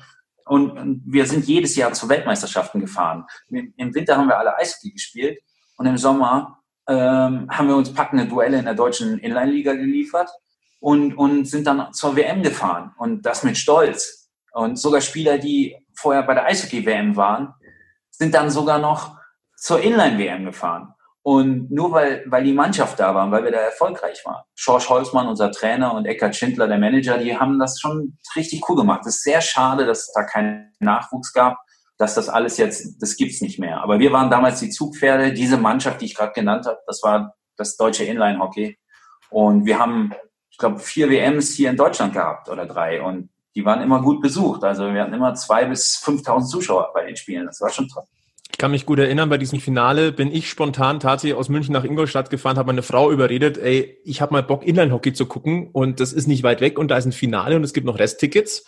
Und ja. ich kann mich noch sehr, sehr gut erinnern. Das war torreich, 9 zu 5 damals für die Kanadier im Finale, ähm, packend ähm, und äh, als München auch irgendwie oh. auch stolz gewesen, ach, da, da ist der, der Joey im Tor. Es war schon, war ein tolles Erlebnis damals, auch wenn natürlich das Ergebnis ein bisschen ja, Gemein. Also 9 zu 5 darf man wirklich, wenn man das im Eishockey hört, denkt man sich, oh Gott, was war da los? Aber beim Inline ist das gar nicht so fernab. Also es passieren immer mal Spiele, die ein bisschen mehr Tor haben. Das, das Schlimme wieder mal, muss ich sagen, an dem Spiel war, dass wenn man, wenn man sich Eishockey vorstellt und die Torhüter oder Spieler schwitzen, äh, wenn, wenn sie auf minus drei bis fünf Grad Eis stehen, dann kann man sich das einfach mal multiplizieren mal drei, wenn es in der Halle äh, einfach mal 25, 30 Grad hat, weil einfach 5000 Menschen da drin sind im Sommer und du stehst als Torhüter im Tor und schwitzt dir einen ab, du kommst nicht mehr klar, du kannst gar nicht so viel trinken. Und äh, ich hatte davor schon das Viertelfinale gegen die Tschechen gespielt. Und das ist nicht wie bei der Eishockey-WM. Ein Spiel, ein Tag Pause, ein Spiel. Nein, das sind alle Spiele hintereinander. Und ich habe die Spiele alle gemacht. Das heißt, ich habe gegen die Tschechen gespielt, Alice Hemsky, eine Wahnsinnsmannschaft, NHL-Spieler, super anstrengend. Dann habe ich gegen die Finnen im, im Penalty-Schießen, glaube ich, gewonnen, 3-2. Auch mega anstrengendes Spiel. Und dann kommen die Kanadier im Finale und wir wollten das unbedingt gewinnen, aber ich war einfach, genau wie wir alle, wir waren einfach tot.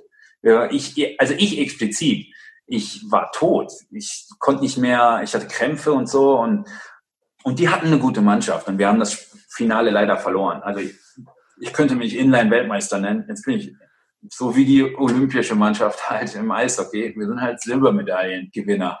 Tut mir ein bisschen leid für einen Patrick Reimer, weil jetzt hat er bei Olympia eine Silbermedaille und beim Inline-Hockey, auch wenn er an Inline-Hockey wahrscheinlich gar nicht denkt, aber er hat beides mal Silber. Wäre wenigstens einmal Weltmeister geworden. Aber so, so sind wir halt. Silbermedaillengewinner. Ja. Aber war toll war, war, war eine tolle Zeit, dieses Inline. Ich bin sehr dankbar für alle, die das immer organisiert haben. Und da gibt es auch so viele schöne und verrückte Geschichten. Wir sind zum Beispiel einmal nach, nach Brasilien geflogen, 2005, ähm, waren eine Woche in Sao Paulo äh, und haben da äh, Inline in den Favelas gespielt.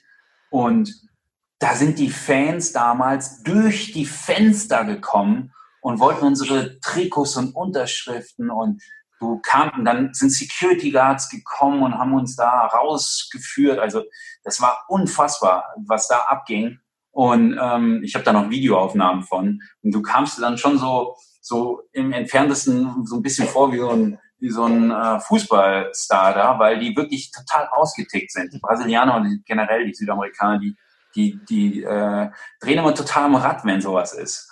Und die haben da durch die Fenster ihre Hemden rein, Mädels standen da rum. Also das war schon. Und dann sind wir nach, nach Rio de Janeiro geflogen, haben da ein Turnier gespielt, wurden eingeladen da von, von den Leuten. Unfassbar, was wir da erlebt haben. In Maracanã damals gewesen mit der Inline-Mannschaft. Ich will, ich will gar nicht, was da alles passiert ist da in, dieser, in diesen Wochen. Also das könnt ihr euch ja vorstellen, wenn eine Inline-Mannschaft 2005 oh Gott, in, in Brasilien war, dass wir da alle zurückgekommen sind. Ich weiß noch, dass eine Straßenschlacht war vor dem brasilianischen Maracanã da in Rio. Und ich weiß noch, dass Slavatinski und Polacek, das, die waren beide eigentlich taffe Jungs. Ne? Äh, ich weiß noch, dass die zwei richtig Angst hatten, weil es da so eine Schlägerei gab. Das werde ich auch nie vergessen. George Holzmann total ausgetickt ist. Also, wie gesagt, es ist eine schöne Zeit gewesen. Das ist auch schon ein bisschen her, aber gibt's gibt's schöne schöne Geschichten. Ja. Wir haben noch eine Frage über Facebook tatsächlich auch bekommen. Die hat mit Germering zu tun. Ich gehe mal schwer davon aus, dass sie auch mit dem Inline-Hockey dort zu tun hat. Und ein, wahrscheinlich in, im weitesten Sinne auch mit deinem Spitznamen, der weiße Hai. Ja. Da kam nämlich von Christian Weser die Frage, Joey, welche Sonnencreme verwendest du? der Weser, der Breaker, äh, ganz ein feiner Kerl. Also der Wessex ist, äh, ist, ist lange der Inline, ähm, eigentlich auch ein armer Kerl. Wenn der Mann alles mitmachen musste, wenn wir mit der Inline-Mannschaft unterwegs waren. Das ging an, der musste sich mit der Polizei auseinandersetzen, weil wir mit irgendwie aus dem Hotel Blumenkästen auf Autos geschmissen haben. Also irgendwie haben wir gedacht, wir wären irgendwelche Rockstars oder so, Mötley Crew oder so Style. Aber wir haben mal ein Hotel, wir haben mal ein Hotel halb verwüstet mit so einer riesen, ähm, mit so einem riesen Kürbis. Da haben wir gedacht, wir schaffen das, dass der Kürbis bis auf die dritte Etage hochfliegt. Und oben stand dann einer und wollte ihn fangen, mitten in der Nacht. Der Kürbis hat es aber nicht bis da geschafft, weil er einfach viel zu weit weggeworfen wurde. Und das war so ein rundes Hotel und dann ist der Kürbis in der Mitte auf und alles, der implodiert ja. Ey, das war also ein, der arme Wessex. Der, der musste viel mitmachen in der Zeit und der hat das alles geschafft, äh, so junge Kerle wie uns da irgendwo aus, aus der, aus der Bredouille zu bringen. Und ähm, nee, ähm, was Sonnencreme, 30er. Ich versuche es immer wieder, nicht die 50er herzunehmen, ne? aber die wissen halt, dass ich im Sommer immer hochroten Kopf habe. Ob das nun an der Sonne oder am Sport liegt, keine Ahnung. So, dann wollen wir aber, glaube ich, jetzt mal wirklich mal wieder zurück zum, zum Eis kommen und zum ERC München. Ja. Ähm, ja. Die erste Saison der zweiten Liga habt ihr auf Platz 9 abgeschlossen, also war dieses erste schwierige Jahr in der zweiten Liga. 2006, 2007 ging es aber dann schon mal bis ins Halbfinale. Und ähm, aus der Zeit, von seiner ersten Münchner Zeit, von zweien, haben wir auch eine Frage bekommen eines ehemaligen Mitspielers. Und auch dort gehen wir davon aus, dass es ein Insider ist, den du uns aufklären kannst. Die Frage kommt von Dylan Gary. Oh. Echt? Und ich zitiere das jetzt mal so, wie er es uns geschrieben hat. Joey, Do you miss the Corvino bescheiden Strüdel? ja, das stimmt. Siehst du, das sind solche schönen Geschichten. Ich würde mich nicht mehr daran erinnern, was vor zwei Jahren war, aber das ist so lange her und ich kann es noch genauso. Wir, wir sind mega gespannt drauf. Wir haben uns gestern kurz unterhalten. Wir haben erstmal gedacht, okay, wo könnten jetzt hier ähm, autokorrekturbedingte also, Fehler drin sein und ja. was könnte dahinter stecken? Wir haben gegoogelt und jetzt das sind wir sehr gespannt. Der Dylan der Dylan kommt aus der Zeit hier ähm, von Pat Cortina. Und Pat Cortina kam und war erfolgreich. Durch seine autoritäre äh, Gentleman Boys äh, ähm, Art ähm, hat er uns halt irgendwo im, im wilden Münchner Dschungel beherrscht. Hat er wirklich. Und er hat geschafft, dass wir ein Team waren, ob du ihn nun mochtest oder nicht. Wir waren erfolgreich und, ähm, und wir hatten eine super Mannschaft. Und ich, ich, ich brauche da ja auch kein Blatt vom Mund nehmen. Ich sage ganz ehrlich, äh, beim Pet war es so, das war keine Vaterfigur, sondern äh, in einer gewissen Art und Weise eine Hassfigur. Und der uns aber, der alles abverlangt hat. Also Disziplin beim Essen bis hin zu, er hat mir mal die Cappy runtergehauen, äh, weil ich die Cappy anhatte beim Essen, äh, kam es dir vor wie ein Zwölfjähriger. Ja, und ist egal. Der hat es einfach geschafft. So. Und der Dylan ähm, damals in der ersten Saison, Dylan übrigens auch einer der Charaktere, die, die drückt man bis zu einem gewissen Punkt und dann explodiert er. So, und das hat zum Beispiel der Pat Cortina mal beim Dylan auch geschafft. Der konnte den auch immer so pushen. Und der bescheidene Strudel, der war in Kaufbeuern. Und da geht es darum, es gibt ein, ein äh, der Pat hat immer versucht, und der Pat ist ja ein sehr geordneter Mensch, und der, der hat dann versucht, englische Phrases, also englische Zitate aufs Deutsche zu aufs Deutsche zu übersetzen. Und ist ein Denglisch entstanden? Ja, es ist, ist ein Denglisch entstanden. Und das war halt so, dass er eine Ansprache hatte und er wollte uns halt erklären, wir waren erfolgreich und er wollte aber immer, dass wir bescheiden sind. Also wir dürfen nicht abheben, weil wir sind ja niemand. Und ehrlich gesagt, in der zweiten Liga bist du ja auch nicht wirklich jemand, egal was du machst. Und du bist ja auch nicht, bist ja nie besser als andere Menschen. Also wolltest du, wollte er uns das sozusagen auch einimpfen. Und der bescheidene Strudel ist halt der Humble Pie. Und der Humble Pie äh, übersetzt ist der bescheiden Strudel. Und auf Englisch sagt man, take a big piece of your humble pie. Ne? Also nimm dir, nimm, dir, nimm dir ein Stück von dem bescheidenen Strudel und beiß da rein. Und, und dann, so. Und, und ich weiß noch genau, wie der Pet vorne stand und gesagt hat, yeah, you guys, you guys better take a big big bite of the bescheiden Strudel. Und wir haben uns alle angeschaut, egal ob Deutsch, Kanadisch oder Tschechisch oder Finnisch, und wir haben alle nicht verstanden, was er wollte. Und das war halt so ein, so ein abartiger Running Gag, weil der halt ewig lang in der Kabine war. Und ja, und der bescheiden Strudel, ja, über den lache ich immer noch. Super. Starke Geschichte. Ja, schön, dass der Dylan das, dass der das noch. Dylan ist auch so ein Charakter aus der tollen Zeit, die, die wir jetzt anschneiden. Dylan, Dylan, Katja, genau, seine Freundin damals. Wir waren, ich, ich habe äh, zu dem Zeitpunkt 2006, 2007 habe ich meine Frau kennengelernt in München. Äh, damals natürlich meine Freundin. Und dann fing die Zeit Pat Cortina an. Den hatte ich ja viereinhalb Jahre. Der kam da in der, in der Mitte der Saison. Ja, und ab da muss ich ganz ehrlich sagen, und das war auch das, wo der, der Christian Winkler lange auf der Suche nach war. Und das wird die zwei auch immer verbinden kam irgendwo eine Art Struktur. Und das hat der Pet einfach. Der Pet ist ein Mensch, der sich super gut verkaufen kann, der mit seiner Art und Weise auch eine Menge Teams gut bewegt und der sich sehr gut verkauft. Und deswegen ist er ja auch da, wo er immer noch ist. Und, ähm, und in München haben wir das gebraucht. Und damals, ähm, der Winky war lange auf der Suche nach so jemanden. Wir hatten Gary Pryor, wir hatten zum Teil Benny Engelbrecht hatten wir eine Zeit lang. Dann kam ähm, weiß nicht, wie der andere hieß, der da war. Äh, es, es, kamen so viele Trainer. Es war, Doug, es war Doug Bradley. Doug Bradley, genau. Doug Bradley, der arme Kerl, ja.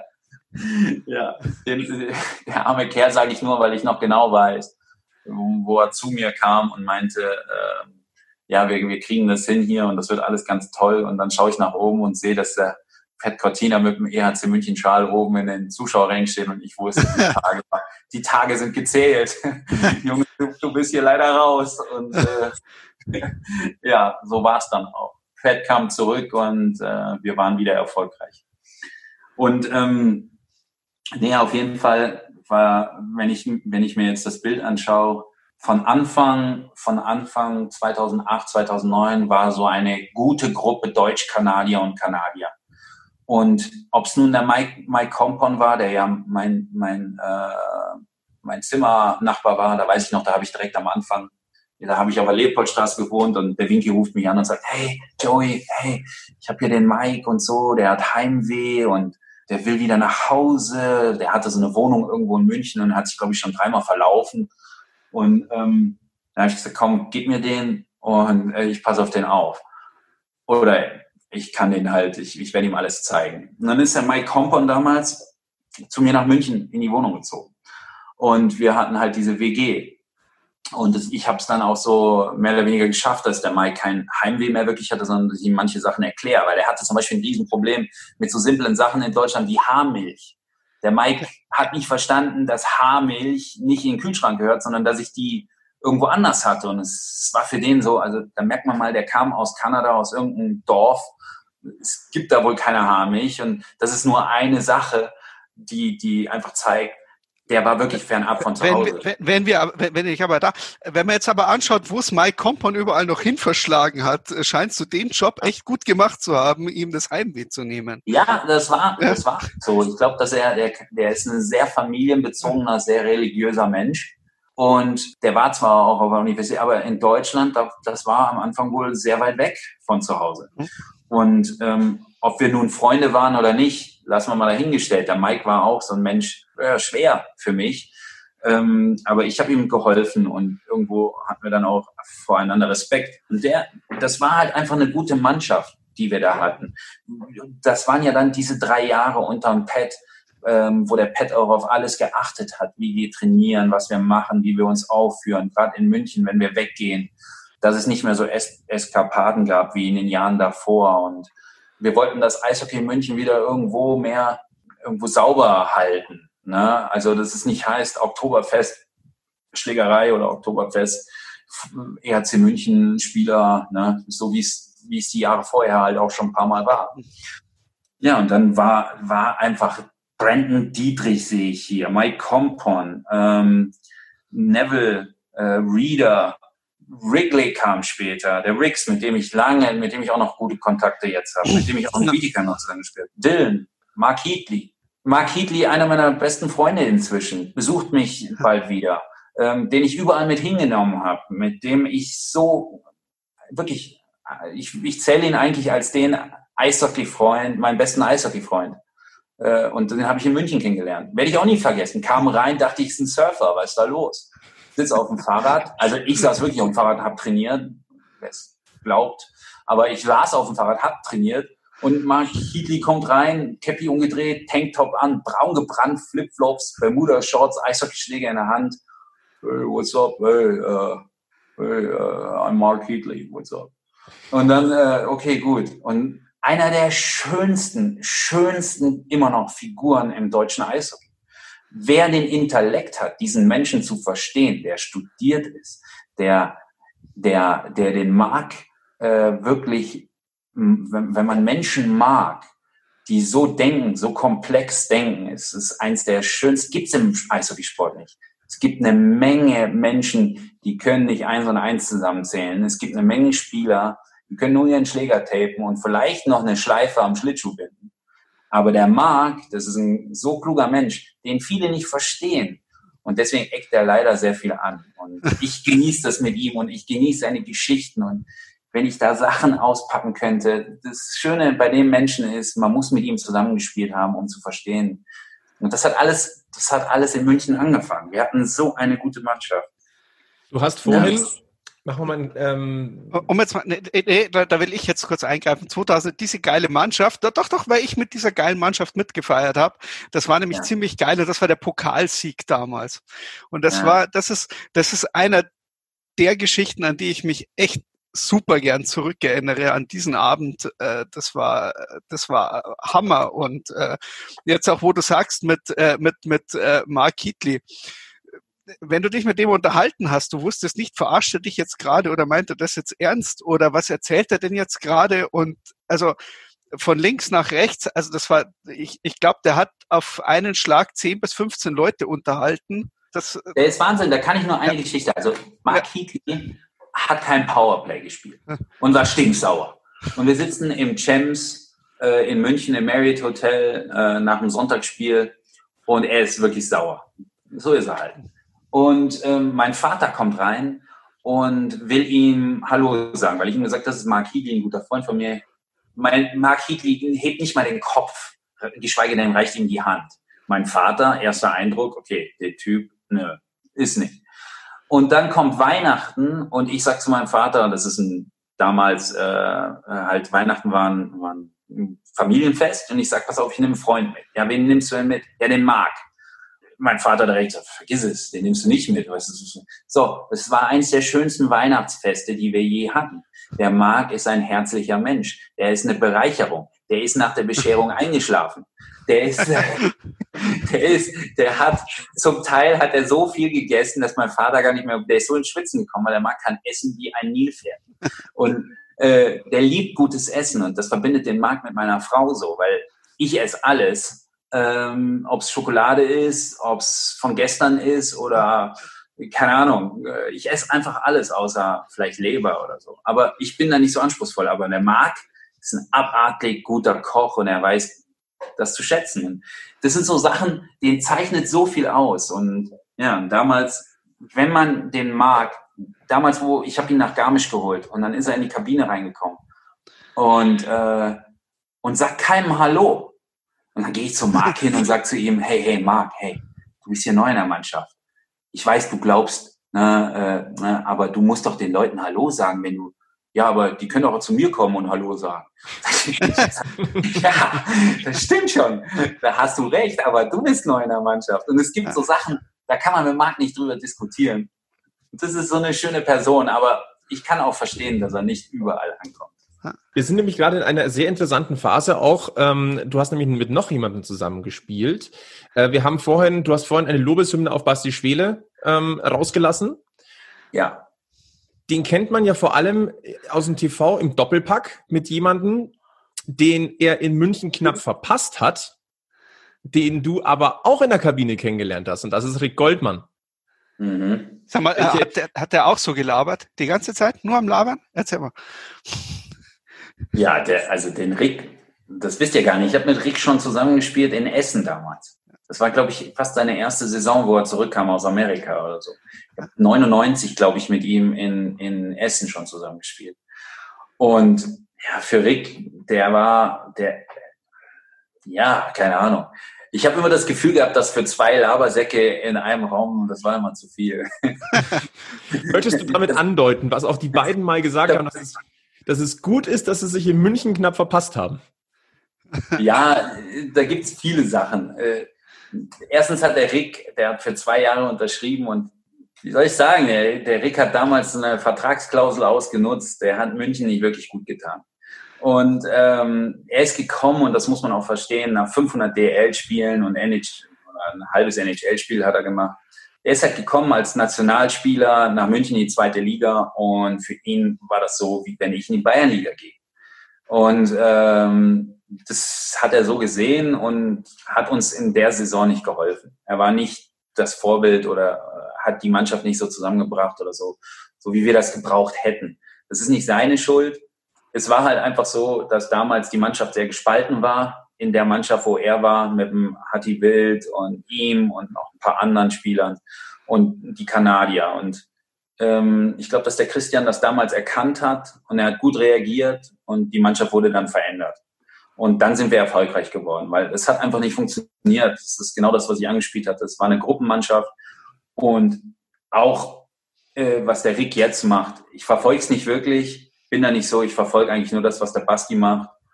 Aber ich, ich, äh, ich kann mir gut vorstellen, also ich war nie in dieser Gruppe drin, in der er war. Äh, und kann nicht viel über, über den Rick sagen, wirklich nicht. Dann kommen wir in die erfolgreiche Saison 2009, 2010, die ja für dich, wir haben sie ja vorhin, wir haben sie schon mal angesprochen gehabt, die erstmal mit einer kleinen, ja, Delle, wie wollen wir das nennen? Delle, Rückschlag, äh, ja. Schelte, Ah. begonnen hat mit dem durchgefallenen Laktattest. Ah, Miss, das war so schlimm. Das kann man sich nicht vorstellen, wie schlimm das war. Das war so. Wir hatten ja, und das war das Schlimmste an der ganzen Sache, wir wurden eingeladen nach London zu den London Nights, Pro Nights, äh, in ein Trainingscamp. Und das war schon lange. Und ich habe mich total drauf gefreut. Und ich habe ganz normal so trainiert, wie ich immer trainiere. Das heißt, ich habe Inline-Hockey gespielt, ich habe Golf gespielt und äh, ich habe meine WM gespielt und ich bin täglich irgendwie laufen gegangen. Aber bei weitem nicht das, was der Verein sich wahrscheinlich darunter vorgestellt hat, wie ich mich vorbereiten soll. Vor allem auf diesen Laktattest. Ja, und dann hieß es, dann, dann hat halt, wie gesagt, diese, diese Fitnessfrau äh, da noch reingeredet und äh, hatte mich eh auf dem Kicker. Und, ähm, und dann kam es so, dass ich diesen Laktattest gemacht habe. Und ich musste, glaube ich, einen Wert, eine Schwelle von 3,1 erreichen und ich hatte einen Wert von 2,9. Also ich lag 0,2 Punkte drunter und war damit der Schlechteste in der Mannschaft. Oder der Zweitschlechteste. Na, der Schlechteste. In dem Jahr war ich der Schlechteste. Und ähm, dann weiß ich noch, das Schlimme an der ganzen Sache war, wurden drei Spieler rausgerufen. Also einer, der es knapp geschafft hat, einer, der es nicht geschafft hat, einer, der der Beste war. Und vor mir war halt der, der Wichert damals, Christian Wichert, und der war halt einfach ein Läufer. Und der kommt rein und ich höre drin klatschen und jubeln und Pat Cortina umarmt ihn und, und ich stehe draußen und denke mir, okay, alles gut. Und dann gehe ich rein und ich dachte, hey, cool trainiert, bist ein toller Typ, ne? Nee. Christian hält sich die Hand vom Mund. Pat guckt mich unter der Brille so ganz ernst an. Die blöde äh, der Fitnessfrau ist im Hintergrund irgendwie so, so, ähm, die eigentlich eine sehr nette ist. Aber damals war ich nicht so glücklich. Und, äh, und die gucken mich an und sagen, Joey, du bist durchgefallen. Und wir werden dich jetzt erstmal eine Woche suspendieren. Das soll dein Denkzettel sein. Ja, was soll man da sagen? Wir stehen kurz vor dem Trip nach Kanada. Ich bin dabei, in einer super erfolgreichen Saison erster Torhüter zu sein mit dem L. Wir wollen aufsteigen in die DL und ich werde suspendiert.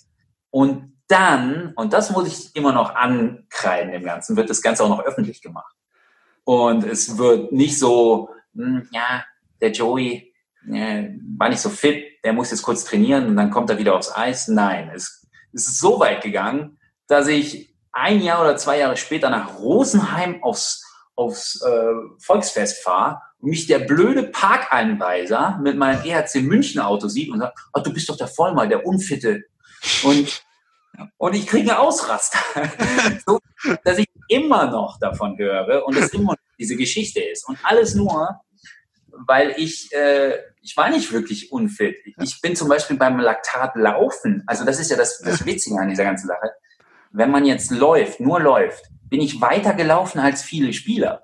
Das heißt, ich bin 16 kmh zwei Runden oder fertig gelaufen, wo andere vor mir aufgehört haben, weil sie nicht mehr konnten. Aber mein, mein Wille hat mich da weitergezogen. Das hat alles nicht gezählt. Ich war zum Beispiel ich war sogar der drittschnellste in der Mannschaft. Wir haben nämlich diese Tests gemacht. Und um das mal klarzustellen, suspendiert werden hätte ich gar nicht können. Ich hätte ja auch ein Fass aufmachen können damals, weil in den Statuten, weil ich war aber Rechtsanwalt und ich musste mich ja absichern, es hätte ein Durchschnittswert gegolten aus Beweglichkeit, wo ich definitiv unter den Top 3 bin, weil ich bin, ich bin Gummimensch. Ähm, ich bin echt schnell. Das glaubt man nicht, aber ich habe schnell, ich, bin schnell. Und äh, das heißt, ich war, ich war damals, glaube ich, sogar unter den Top 5 oder Top 3. Nur der Kettemar und noch irgendwer war schneller, aber auf 20 Metern oder so bin ich schnell gewesen. Aber der Stachel sitzt immer noch sehr tief, man merkt es. Natürlich, ich muss, ja. muss, mich da rechtfertigen. Also, das ist immer noch, ihr fangt damit ja auch immer wieder an und alle Menschen. Und wenn, wenn das, äh, und, und dann gibt's Kraft. Ja gut, da bin ich immer ganz, da bin ich nicht so weit vorne. Und dann gibt's die Ausdauer. Ja, und wie gesagt, äh, das sind solche Sachen. Das war halt damals so. Und es war ganz schlimm. Am Ende des Tages bin ich in der Saison, glaube ich, sogar bester Torhüter im Gegentorschnitt geworden mit 1,9. Äh, 1. Und haben den Pokal gewonnen. Wir waren äh, äußerst erfolgreich und ich habe viele Spiele gemacht und habe viele Spiele gewonnen und ähm, wir waren in Kanada und ich habe ich hab sogar gegen Team äh, Knights da gespielt mit allen NHL-Stars. Also es war eine, ich durfte mit und so, aber äh, das Schlimme war, wie, wie der, eigentlich, das ist das Einzige, was ich dem Verein vorwerfen kann, von damals war, wie sie das gehandhabt haben. Sie hätten mich einfach auch irgendwo einen Denkzettel geben können, aber macht man doch heute auch nicht. Also man macht das nicht öffentlich und tritt das so, weil es hat im Endeffekt meine ganze Karriere von da an gekostet. Und das muss man ganz ehrlich sagen. Es hat meine Karriere gekostet, so was DEL angeht, zum damaligen Zeitpunkt. Ja. Ja, es schwebt halt bei jedem Gespräch mit. Äh, sieht man ja auch bei uns. Also es ist ja. so Sachen, die, die, die findet man mal ganz schnell wieder. Ja, Aber stimmt äh, tatsächlich, ja. Lass mal das, die Saison ist ja dann ziemlich geil geworden. Ja, definitiv. Ja. Wir hatten, äh, was war das jetzt, 2009? Das war 2009, nicht das Aufstiegsjahr, oder? Doch, doch. doch. Jetzt, jetzt. Ach, das war das Aufstiegsjahr. Ja, ja. Du hast ja, also das Aufstiegsjahr hat begonnen mit äh, dem Denkzettel. Oh Gott, sag ich ja. War gar nicht so, war gar nicht so schlimm das Jahr. Na, es war im Endeffekt war es Wahnsinn. Also wie weit wir gekommen sind. Ich habe hier, ich habe hier das, das Meisterbild vor Augen, den wir da alles in der Mannschaft hatten. Ogier, Vogi, Heatley, Wrigley, Dylan, Chris Bain, äh, wo ich, wo ich auch auf der Hochzeit war in Kanada. Neville war ich auf der Hochzeit. Hilpert, Kevin Lavalley, Martin Schimanski, meine Güte, das sind, das sind alles Leute, ähm, da gucke ich in die Gesichter, Mario Jan natürlich, der Elle, da kann ich zu jedem dir tausend Geschichten erzählen. Aber zurzeit ist das halt so, das ist dann von damals. Und damit ist mein Pensum einfach voll. Und das ist halt heutzutage nicht mehr so. Ich sehe die Leute und, ne? und damals, das war einfach meine Mannschaft, meine Saison. Und ähm, ja, da haben wir auch wieder gefeiert wie Rockstars. Das war einfach so. Wir, wir, wir sind bei, wir sind mit dem Doppeldecker über die Leopoldstraße gefahren, bei strömenden Regen, hatten, hatten vorne so den Pokal, der echt groß war damals. Wir hatten Banner an den Seiten und ich glaube, wir hatten Autokorso von den Fans auf dem Weg hoch zum, äh, zum, zur Wiesen da, zur Theresienhöhe da. Und ich glaube, ein Mensch, weiß ich noch, über Leopoldstadt, hat mich angeschaut und gesagt, was ist das denn? Sind die denn? Was, was ist da los? Warum fahren die da lang? Was feiern die überhaupt? Und äh, das war so ein regnerischer Tag, werde ich nie vergessen, wie der so geguckt hat und einfach so, was ist das für ein Kegelverein? Ne? Aber ja, auch das ist München damals gewesen noch. Ähm, wir waren halt Zweitligameister, nicht Deutscher Meister, sondern Zweitligameister. Aber wir haben trotzdem, wir waren vier Tage lang weg. Wir haben morgens im, im, im englischen Garten saßen wir noch und ach, das war richtig, richtig, richtig geil, die Zeit. So, wir sind jetzt so dermaßen ins Reden gekommen und Sibi, ich glaube, beide wollen einfach nicht aufhören. Es macht mega Spaß mit dir, Joey. Ähm, wir machen jetzt spontan Folgendes. Wir machen hier einen kleinen Cut und vertagen Teil zwei dieses wunderbaren Podcasts einfach auf die nächste Folge und reden dort weiter in aller Ausführlichkeit, weil wir wollen wirklich keine Sekunde verpassen von den Geschichten, Joey, die du uns hier ja auf dem Silbertablett äh, servierst. Also, bleibt dran, Packmas Podcast, dann Folge fünf, dann nochmal mit Joey Vollmer und wir machen einfach uncut dort dann weiter und äh, schwelgen in den alten EHC-Zeiten. Bis dahin bleibt uns eigentlich nur eins zu sagen. Immer schön am Puck bleiben. Servus. Jawohl. Servus, Bernhard. Servus.